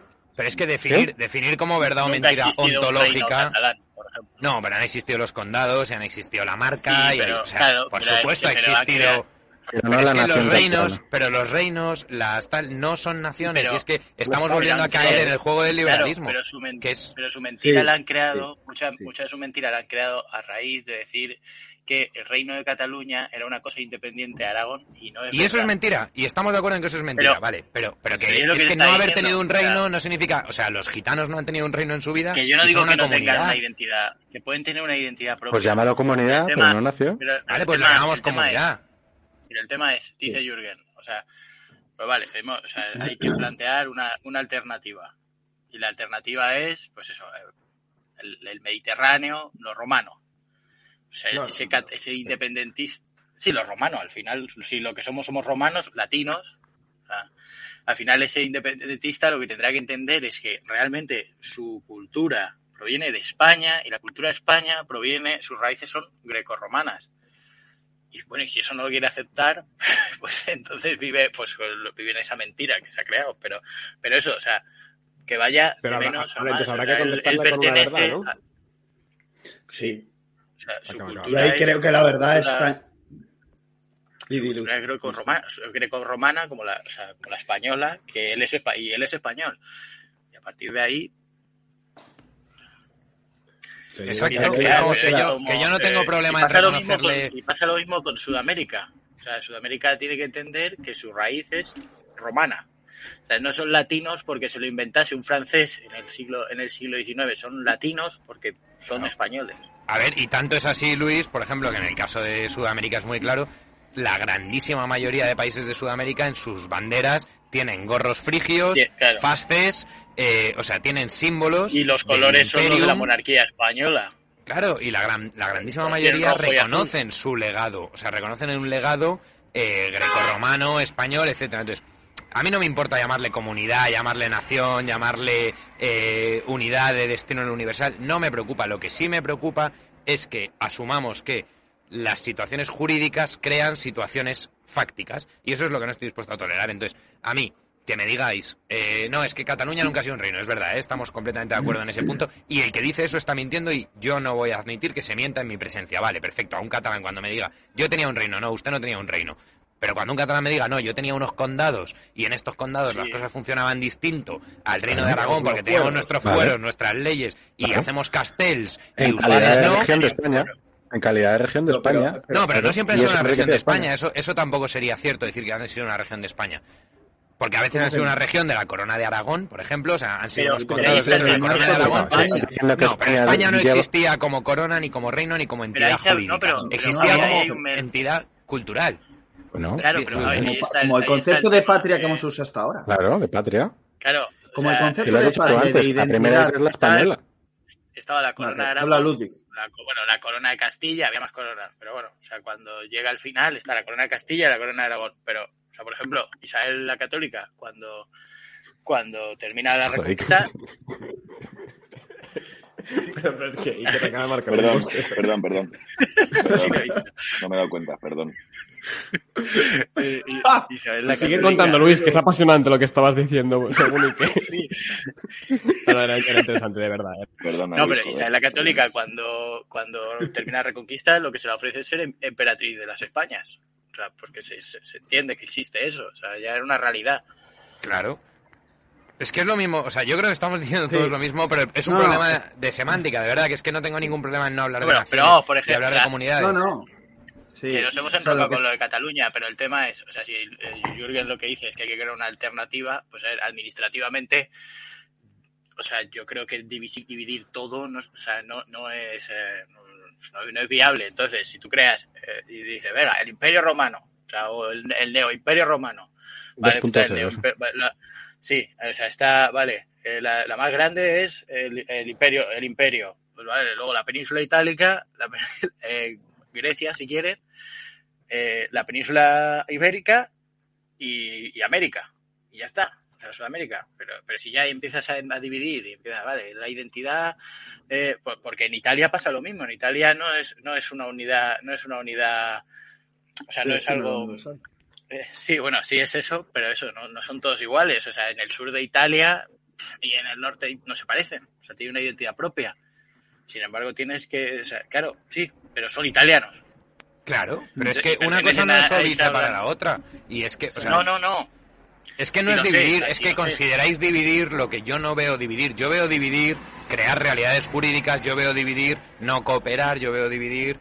eh, No, Javi, la, la diferencia es lo que, lo que ha dicho Jorge. Jorge ha dicho que si no somos capaces de reconocer que en España hay otras naciones, entonces no podemos crear un imperio de naciones eh, hispanoamericanas en un imperio romano. No, sí, Si podemos no, crearlo, si haces una cosa, ser- no, haces- pero- no puedes hacer la otra. Y yo estoy en contra de eso, yo es lo que digo. Yo creo que podemos, pero va a ser. sin pero hacerlo primero. proyecto, pero nuestro proyecto va a ser indistinguible del de Soros. Indistinguible. O sea, No, todo yo no, no, no. Yo no te estoy diciendo, el debate. yo no te estoy diciendo obviar las diferencias de cada pueblo. Lo que te estoy diciendo es que no dividas más a cada pueblo. Pero sí, es que yo no hablo de dividir. si es que cómo va a ser dividir, Ya. decir que es español un catalano, que es español un vasco. Eso no es No, dividir, es todo lo lo contrario. que me es está diciendo Jorge es es que si y ya no- español. Lo que me está diciendo Jorge es que si yo no soy capaz de hacer naciones en- dentro de España porque tienen unas características diferenciadas, un catalán con un, un jienense, entonces no, no puedo ser capaz de añadir a un imperio a Argentina, a México con España. Eso es lo que me está diciendo Jorge. Getro, digo, Getro. no, no estoy de acuerdo con eso. Sí claro, lo puedo hacer Getro. sin decir que España está dividida en muchas cosas. Puedo decir que España está formada por muchas identidades diferentes. Eso sí lo puedo Entonces, decir. perdón, vale. Y ese imperio romano puede estar nuevo 2.0, puede estar eh, formado por muchas identidades de uno y otro lado del Atlántico, claro que sí, y cada uno con sus diferencias, pero todos se unen en una patria común. Lo que yo estoy diciendo es que a una de esas eh, identidades no la dividas más. Sí. Pero no Es que yo creo, hay reconocer. Puedo Sí. contestar que, No, que que- como el dale, dale, dale, lo mío, por A ver, alusiones. por dejar claro. Eh, le estás, para, para mantener una estructura de Estado actual, ¿estás dispuesto a darle más identidad ontológica a Puerto Rico que a Cataluña? O sea, ¿Puerto Rico es más? ¿Es una nación que Cataluña o que Aragón o que el País Vasco o que Castilla?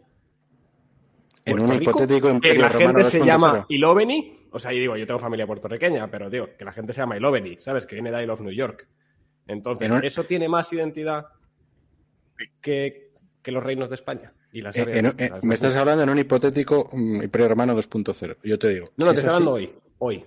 Sí, pero creando una, una entidad superior, ¿no? ¿O no? ¿O no te estoy Que entendiendo? no, es que, es que estás, estáis todo el rato llevándolo a un punto sí. jurídico, a un punto de construcción de países, Sí. de naciones, o sea, de estados, cuando no hablamos de eso. O sea, lo que dice Jorge es que un puertorriqueño tiene más que ver con un madrileño que un tarraconense.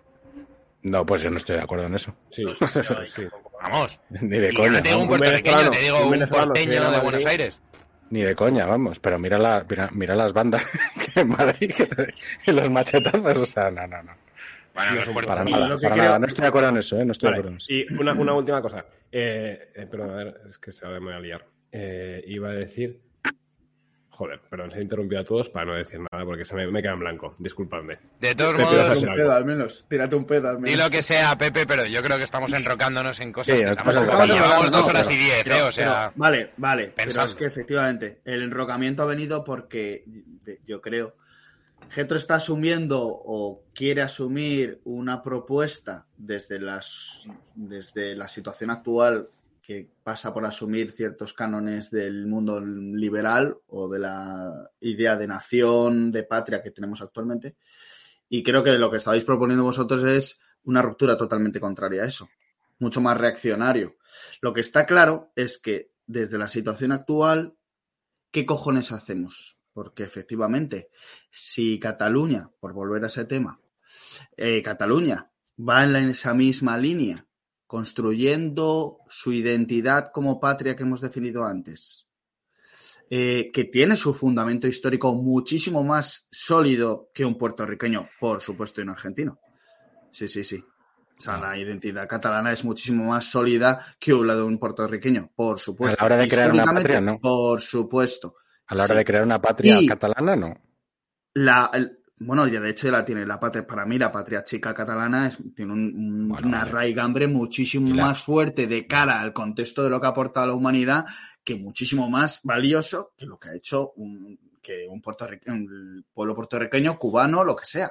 Solamente por la demostración histórica de los hechos. O sea que eh, es un pueblo que ha estado habitando muchísimo más tiempo en, en- en la historia. Ah, el pueblo- con el un reconocimiento actual que, que- que el puertorriqueño, ¿no? Actualmente. Vale, otra cosa es que lo quieran unir con los chachapollas de la época de, de los pueblos Claro. precolombinos. Pero igualmente ni eso. O sea que aún así hay un salto tan radical por el proceso de conquista que es una ruptura muy fuerte.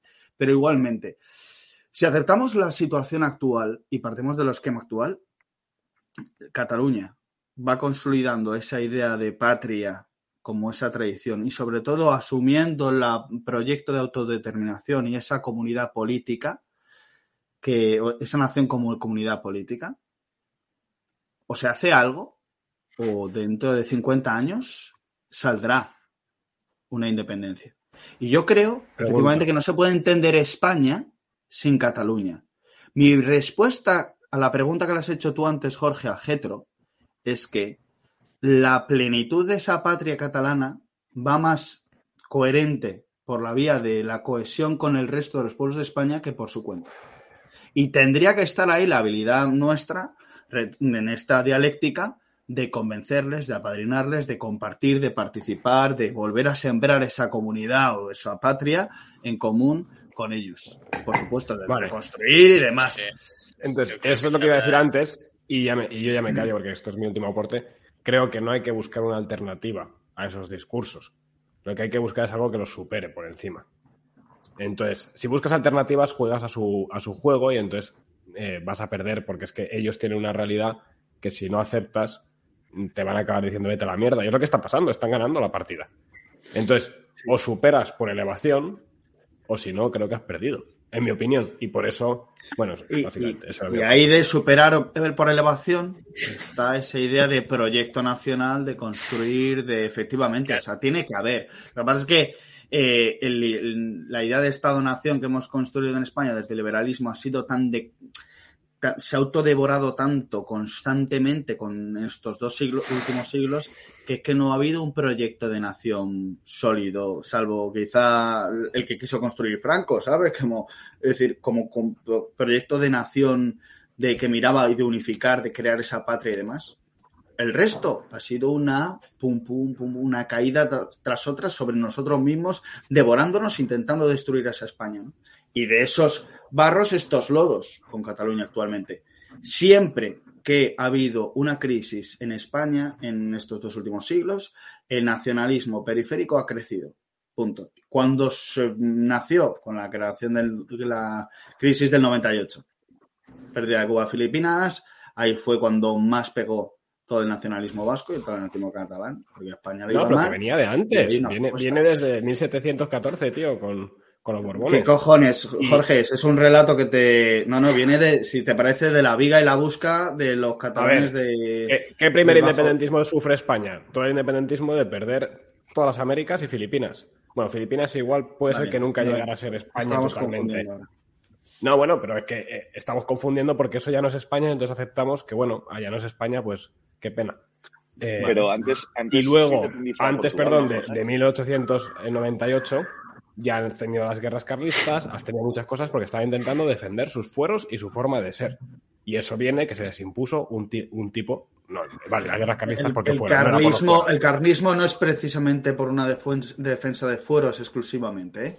Hombre, la defensa del carlismo, la defensa del carlismo es por la idea de Dios, patria y Y religión. fueros. No, Y Dios patria. Los fueros, Dios, patria, es y un rey. los fueros es un añadido. Sí, Dios, patria, religión. O sea, perdón, Dios, patria y rey, perdón.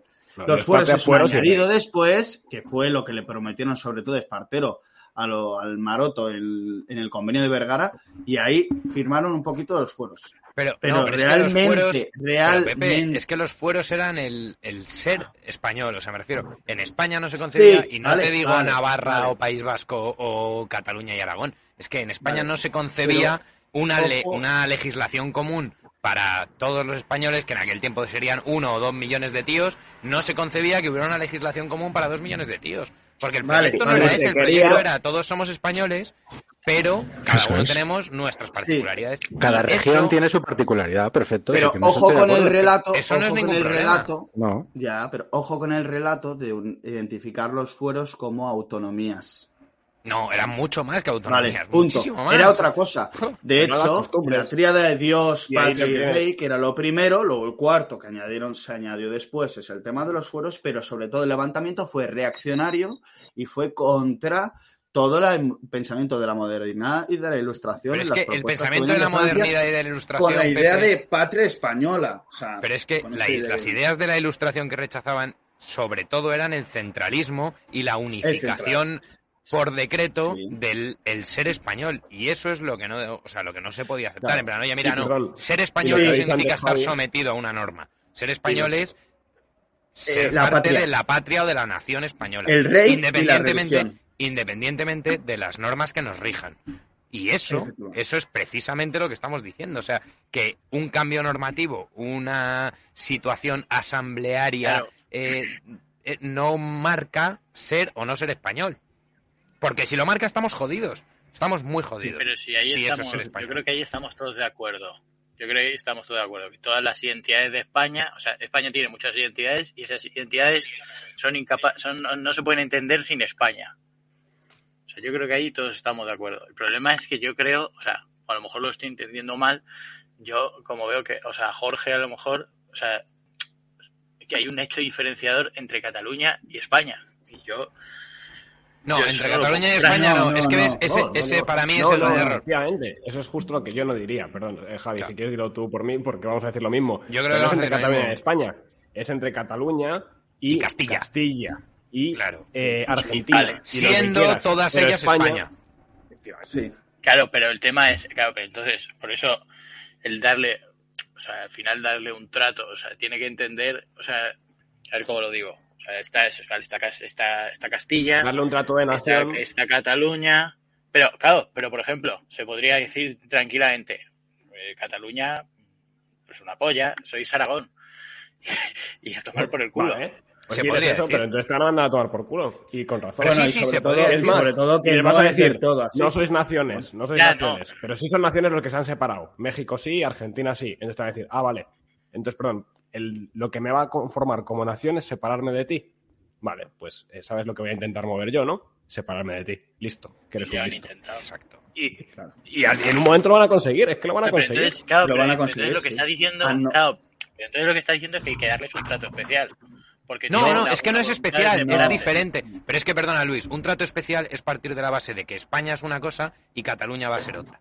Pero eso es el error y es donde creo que efectivamente a lo mejor, lo acabo de ver claro, a lo mejor es donde no nos estamos entendiendo. Nadie habla de que España sea una cosa y Cataluña una distinta. Lo que hablamos es que dentro de España, todos siendo España, todos son distintos. Entonces, no es un trato especial, sí, Castilla tiene un trato diferenciado, Navarra tiene otro, País Vasco tiene otro y Cataluña tiene otro. Eso no es un trato diferenciado, es un trato español cada español o cada comunidad española tiene un trato diferenciado. Pero vamos, que esto que estoy diciendo no es una entelequia que se me haya ocurrido a mí, insisto. España hasta hace 200 años funcionaba así. Y había diversos reinos y dentro de cada reino había fueros locales, fueros Y había una provinciales. ley, y, una- y había una ley propia, sí. sí. Claro, entonces, O sea, ahora, hoy día, en el régimen del 78 sí que se les trata de una manera especial. Y en eso estamos de acuerdo. La Constitución solo reconoce un trato especial a determinadas comunidades, que son las forales, Cataluña. Eso sí que me parece me parece mal, porque es como, oye, todos estamos bajo un paraguas y el es resto hay tres o cuatro que se pueden montar su película. No, eso no me parece bien. Ahora, que todos reconozcamos que las 17, las 51 o las divisiones que nos salgan de las pelotas, cada una tiene derecho a tener una manera de ser concreta. Eso, De su y españolidad. De su hispanidad. eso, y eh, exacto, esa es la palabra, expresar su españolidad a su manera. Claro. Eso me parece óptimo, óptimo, pero porque entonces no sería especial, sería diferente. Y hay una diferencia entre ser especial y ser diferente. Getro, perdona. Eh, ¿Puedes poner el comentario de Víctor Torres? Que yo creo que lo pone en realidad para atacar lo que estaba diciendo Javi y yo, me parece, conociendo a Víctor. Le dice, si todos son distintos, nadie lo es. Precisamente, precisamente, vamos a permitir a todos ser distintos, que sea distinto el gallego del andaluz, que de hecho lo es, y entonces ya nadie es distinto. Somos todos algo superior, que es España. Efectivamente. Ya Pero es que ser español es ser distinto, por definición. Justo. O sea, porque Pero, además, o sea, y luego también que hay que partir perdona, de una base, que es que España es una de las naciones patrias, eh, identidades más, con- más antiguas de la historia de la humanidad y por tanto más complejas. Claro, es que esto muchos otros países de la Unión Europea o de Europa o de África o de Asia no tienen este problema. Nosotros lo tenemos. Y al querer meternos el calzador francés, que en Francia sí que hubo una revolución, donde se pasaron por la pierna a todo el mundo e igualizaron todo, cosa que en España no ha habido, ellos no tienen este problema. Y los anglosajones lo han sabido solventar de su manera con el United Kingdom este y tienen su visión así práctica, pero Estados Unidos igual y Alemania e no- Italia, pero no lo han solventado. Hecho, perdón, Reino Unido no Bueno, lo ha solventado y Reino y Unido no lo se han va a partir en nuestra vida. Eh, cuando muera Sí. la vieja y pasen Pero- los años, se va a partir.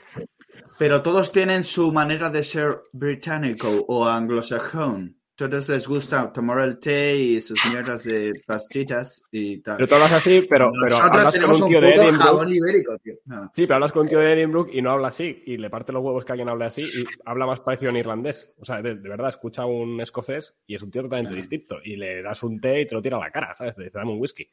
O sea, ese tío es más español que. Yo creo- Javi, yo- de Martí. perdón, Jorge. Yo creo que eh, habéis malinterpretado mi posición y creo que deberíamos ya pasar, que lo hemos dicho hace media hora, con- Sí. ir concluyendo, pero creo que me habéis mal- eh, malinterpretado mi posición. Yo no lo que, lo que pretendo no es hacer una cosa como la que acaba de decir Pepe que hizo Francia la Revolución, y es decir, eh, quitar las diferencias para hacer un Estado súper centralizado y que no haya diferencias y todos iguales. Yo lo que estoy diciendo es que no le des armas. A- Ahora tenemos un problema muy importante con nacionalismos extremistas que quieren separarse de España. Vamos a no darles, yo creo que Javi me ha entendido al principio, vamos a intentar no darles armas lingüísticas, que es, la primera arma que se utiliza en estas cosas, llamándoles nación, pero eso no quita que, lógicamente, los catalanes tienen una idiosincrasia diferente a los, a los extremeños. Eso por supuesto, pero todos son España. Teniendo eso claro, yo creo que podemos avanzar al siguiente punto y, y- terminando. Yo la- acabaría, si queréis. para mí no hay siguiente punto. O sea, bueno, no sé. Pues Yo, contesto a esto y yo para mí lo dejo salvo que queráis abrir otro punto, pero en siete Ah, no, no, minutos para vale, no llegar a las dos horas y media. Pero bueno, yo, Pues entonces, Getro, completamente de acuerdo en que hemos malinterpretado eso y yo creo que también se ha malinterpretado lo que nosotros estábamos diciendo ahora cuando te has ido a hacer algo. eh, eh, hemos seguido hablando de eso. Pero vamos, estando de acuerdo contigo, efectivamente se ha malinterpretado, completamente de acuerdo, y lo he dicho desde el principio, en no dar armas semánticas, pero también me preocupa, y esto también lo he dicho desde el principio, dar armas semánticas al otro enemigo que es justo el opuesto, que es el del globalismo, el de cortarnos a todos por el mismo patrón. Entonces, no quiero dar armas semánticas al independentista catalán que va a ampararse en eso para decir, ves, este tío ha dicho que soy distinto, pero tampoco quiero dar armas al masón globalista que lo que pretende es que nos cortemos todos por el mismo patrón. Pero ¿sabes qué pasa, Y- Javi? Y que quiere hacer desaparecer los estados y por ende las naciones. Y quiero dejarle claro a ese tío que estado y nación no son lo mismo y que aunque me joda el estado, porque puede jurídicamente hacerlo, la nación no me la va a joder, porque eso está aquí y eso, o aquí y no me lo va a quitar. Eso es lo Vale. único que digo. Igual que tú dices lo de los catalanes y lo comparto, quiero que entiendas también por qué nosotros defendemos eso. Entiendo esa idea perfectamente, pero el apunte es que el pasón globalista que pretende eso, lo que en realidad también está pretendiendo es separar las naciones. Nos eh, están haciendo la pinza, claro, es que nos están haciendo la pinza. Claro. Claro, pero lo- no te quedes solo mirando un lado de la pinza. Yo intento No. mirar el otro y tú el uno y que- entre los dos miremos los dos. Lo que te digo es que el- no solamente el masón globalista lo que pretende es diluir las identidades en una eh, supraidentidad europea, por, por hablar de, en términos europeos en que, que nosotros estamos en Europa, sino que también ese masón globalista lo que está es financiando grupúsculos para que determinados políticos destruyan los países, las- los estados, y los segreguen y los atomicen, porque es una atomización que, o sea, si, si tú, digamos, al principio Pepe lo ha dicho perfectamente, al principio de la tertulia, eh, la, la patria da identidad a la persona. Si tú eliminas la patria, a la persona le quitas identidad. Y si es a esa, a esa táctica le sumas el eh, quitarle la familia, el quitarle la religión, el quitarle tantas cosas que atomizan a la persona y la diluyen, ¿qué es lo que te queda? Una, una persona, un individuo que es completamente maleable. Que es, Claro, es el, sí, sí estamos de acuerdo. Pero es igual de peligroso en la absoluta atomización como la absoluta homogeneización. Homogeneización. Claro, estoy de acuerdo en eso. Lo que te estoy diciendo es que el, el, el masón globalista lo que está haciendo es esas dos cosas. Y tú estás No mucho yo. más prevenido a No una yo. que a otra y No, yo estoy más prevenido yo. a otra que a una. No, no, yo. No, no, yo al revés. Yo es que por eso quiero, por eso digo que me habéis malinterpretado. Yo, yo estoy en contra de esas dos cosas. Igual. Bueno, y los demás también. O sea, entiendo Sí, que no, sabes pero- que yo también. Pero que me habéis malinterpretado vosotros a mí en ese sentido. No, no, no quiero hablar por los demás, pero a mí creo que me habéis malinterpretado porque yo estoy en contra de esas dos cosas. Yo, yo, no yo creo que sí que te habíamos entendido. Bueno, yo te había entendido y entiendo tu, tu postura. Simplemente que me parece que me parece que no es la jugada ganadora en este, en esta posición, en este momento.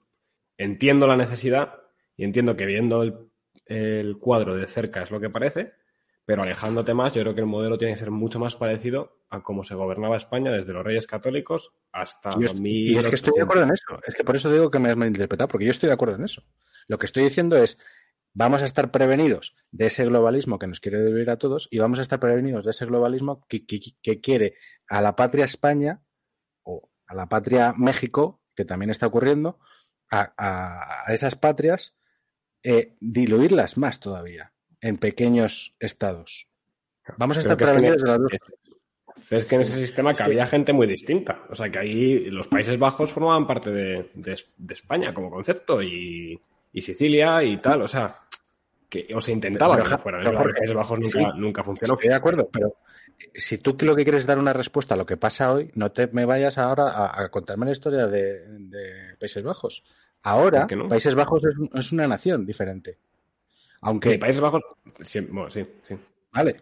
eh, Entonces, si, si estamos hablando en términos eh, temporales de ahora, lo que quiero decir es que tenemos que estar prevenidos de no darle armas a los nacionalistas porque están eh, a órdenes de ese globalista masón que también, eh, con esa estrategia, lo que quiere también es diluir el Estado, o sea, diluir los estados para que tengan menos fuerza in- e integrarlos cuando eso ocurra en una identidad supranacional que ya sí completamente sea, pues eso, multicultural, que, en fin, lo que todos sabemos. O sea, que son dos Vale. tácticas. El caso Yo la última que cosa, perdón, y ya, yo ya me callo con esto, sí que me ha encantado de lo que ha dicho Getro, de lo que se está intentando de quitar la raíz de la gente, que yo creo hace referencia a la patria. Eso creo que es un temazo que ahora no vamos a abrir, pero que yo sí me quedaría con eso. O sea, creo que lo que se busca es gente muy fluida, que no tiene, no tiene raíces, y eso se consigue quitando la patria. Quitando la patria, quitando la familia, quitando todo aquello que te ancle, o sea, que forme como un áncora eh, existencial. Y entonces cuando quitas eso, lo que te queda es lo que te venda Netflix. Esa era mi última. Sí, Vale, yo, perdón y me cuelo por última vez, pero Pepe, Luis, Ike, intentad hacer un resumen final sin réplica, sin debate, sin tal, que cada uno diga una puta frase, un puto párrafo de lo que quiere decir de esta tertulia y vamos a chapar de una puñetera vez que esta gente Sí. tendrá que acostarse. Justo iba a proponer. Justo iba a proponer eso mismo. No, yo lo que acaba de decir Jorge, de hecho el último punto que no lo vamos a tratar, pero era sobre el concepto de patriotismo, que es una virtud que viene de la piedad. Y al final es, lo hemos hablado antes, cuando he hecho la división de lo público y lo comunitario. O sea, realmente el patriotismo creo que es alguna actitud que, que es la única esperanza que podemos tener para que esa idea de España perdure, aunque estemos en la situación de este contexto eh, del Estado de Nación liberal y demás. ¿no? Mantenerlo, servirlo, pero como una actitud propia, es creo que un deber de justicia y que, y que, no es nada arbitrario el momento en el que vivimos y tenemos que cumplirlo con ello, ¿no? Y transmitirlo como lo mejor que podemos hacer para los nuestros herederos, ¿no? Eso es una obligación, aunque España o lo que sea dentro de un millón de años no va a existir, porque creo que no hay absolutos salvo Dios. Y España, sí que lo han dicho antes en el chat, es espiritual. Y esto sí que la idea de España está muy vinculada a la religión y eso sí que sería la vía de volver a recuperar ese vínculo. Ya me callo. ¿Y Luis? ¿Y Luis? Dale, Luis. Yo, voy, yo acabo rápido, pues, eh, eh, pues sí, sé breve, por favor. Hablando de patria, habla, no, no voy a ser breve, pero hablando de patria, pues, o sea, mi, mi verdadera patria es el, es el, cielo, así que lo que quiero es que mi patria terrena, el destino universal, su destino universal, sea traer el reinado de Cristo, y ya está.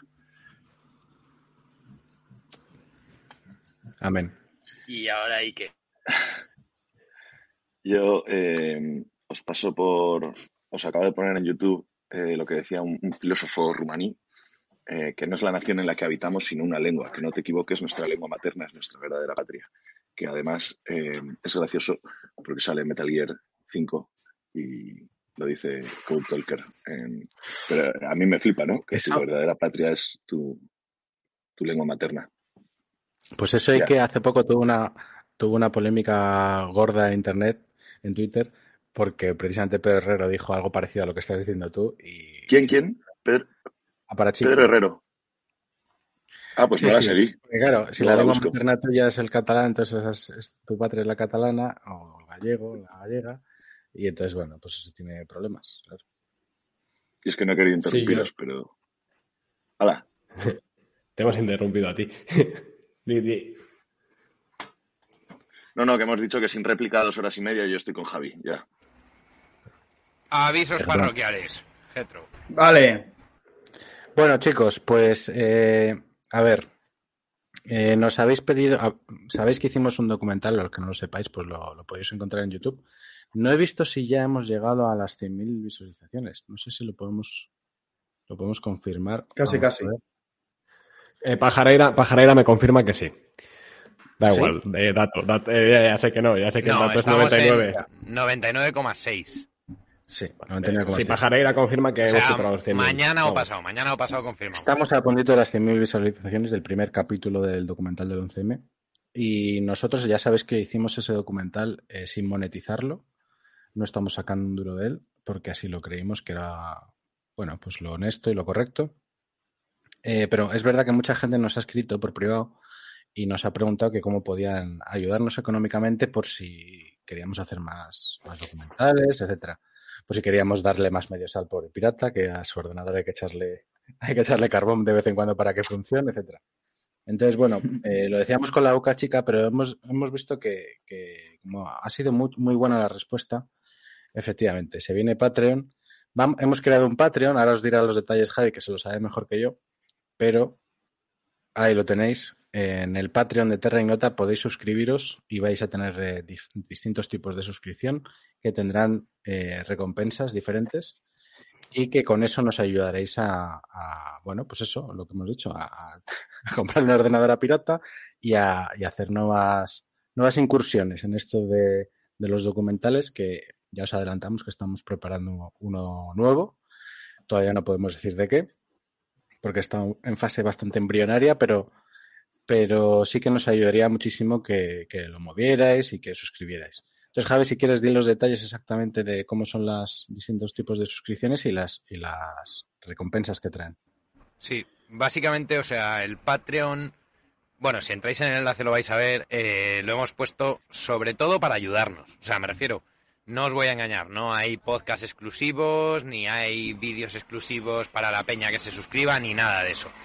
Hemos puesto cuatro niveles de suscripción, el que quiera puede aportar tres pavetes al mes, con eso pues nos tomaremos una birra. Si aportáis cinco pavetes al mes, pues Jorge destilará su propio hidromiel.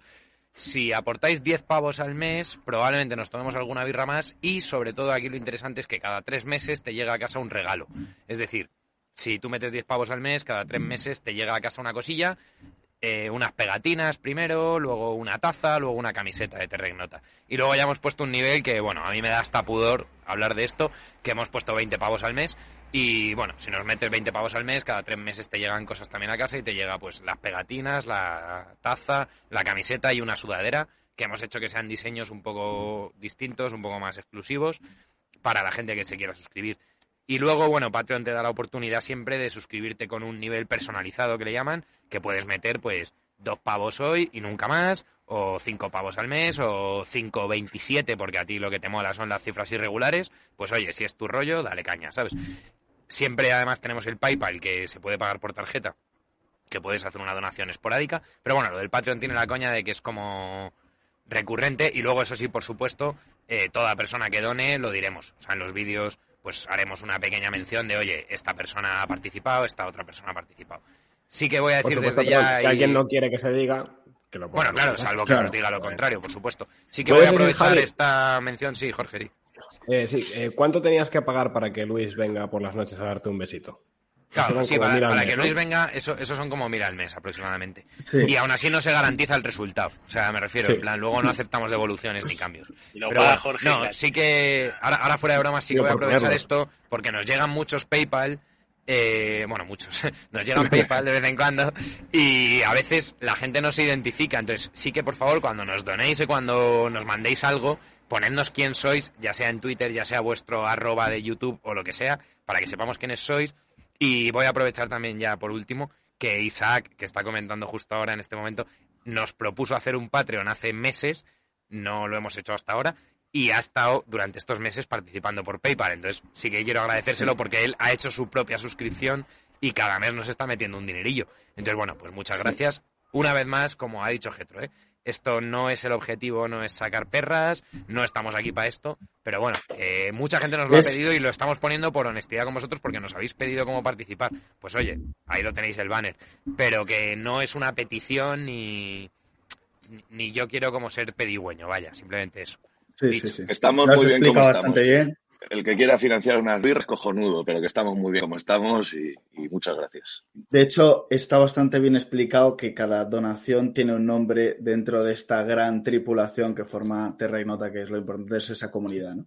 Eh, Javi, lo de Grumetillo, eh, Capitán, etcétera, etcétera, Bien, yo por apuntar una cosa que creo que sí que es importante, que la ha dicho Javi, la he encodado, pero que quiero que quede claro, todo el contenido va a seguir siendo en abierto y eso sí que es una decisión porque se entiende que, oye, eh, hay gente que podrá eh, participar más o aportar más, gente que aporta de otro modo, pero que no por pagar vas a estar más en la terra y nota. O sea, aquí, señores, se vienen a compartir cervezas. Entonces, que puedes permitirte invitarnos a una, pues te lo agradecemos. Que no te lo puedes permitir, pero te tomas una cerveza con nosotros escuchándonos, te lo agradecemos igual. O sea, Pepe no ha pagado una cerveza en su puta vida, nadie, jamás y le queremos. En, esta, en esta tribu la contribución en ese sentido es totalmente voluntaria, pero no te da ningún requisito de nada.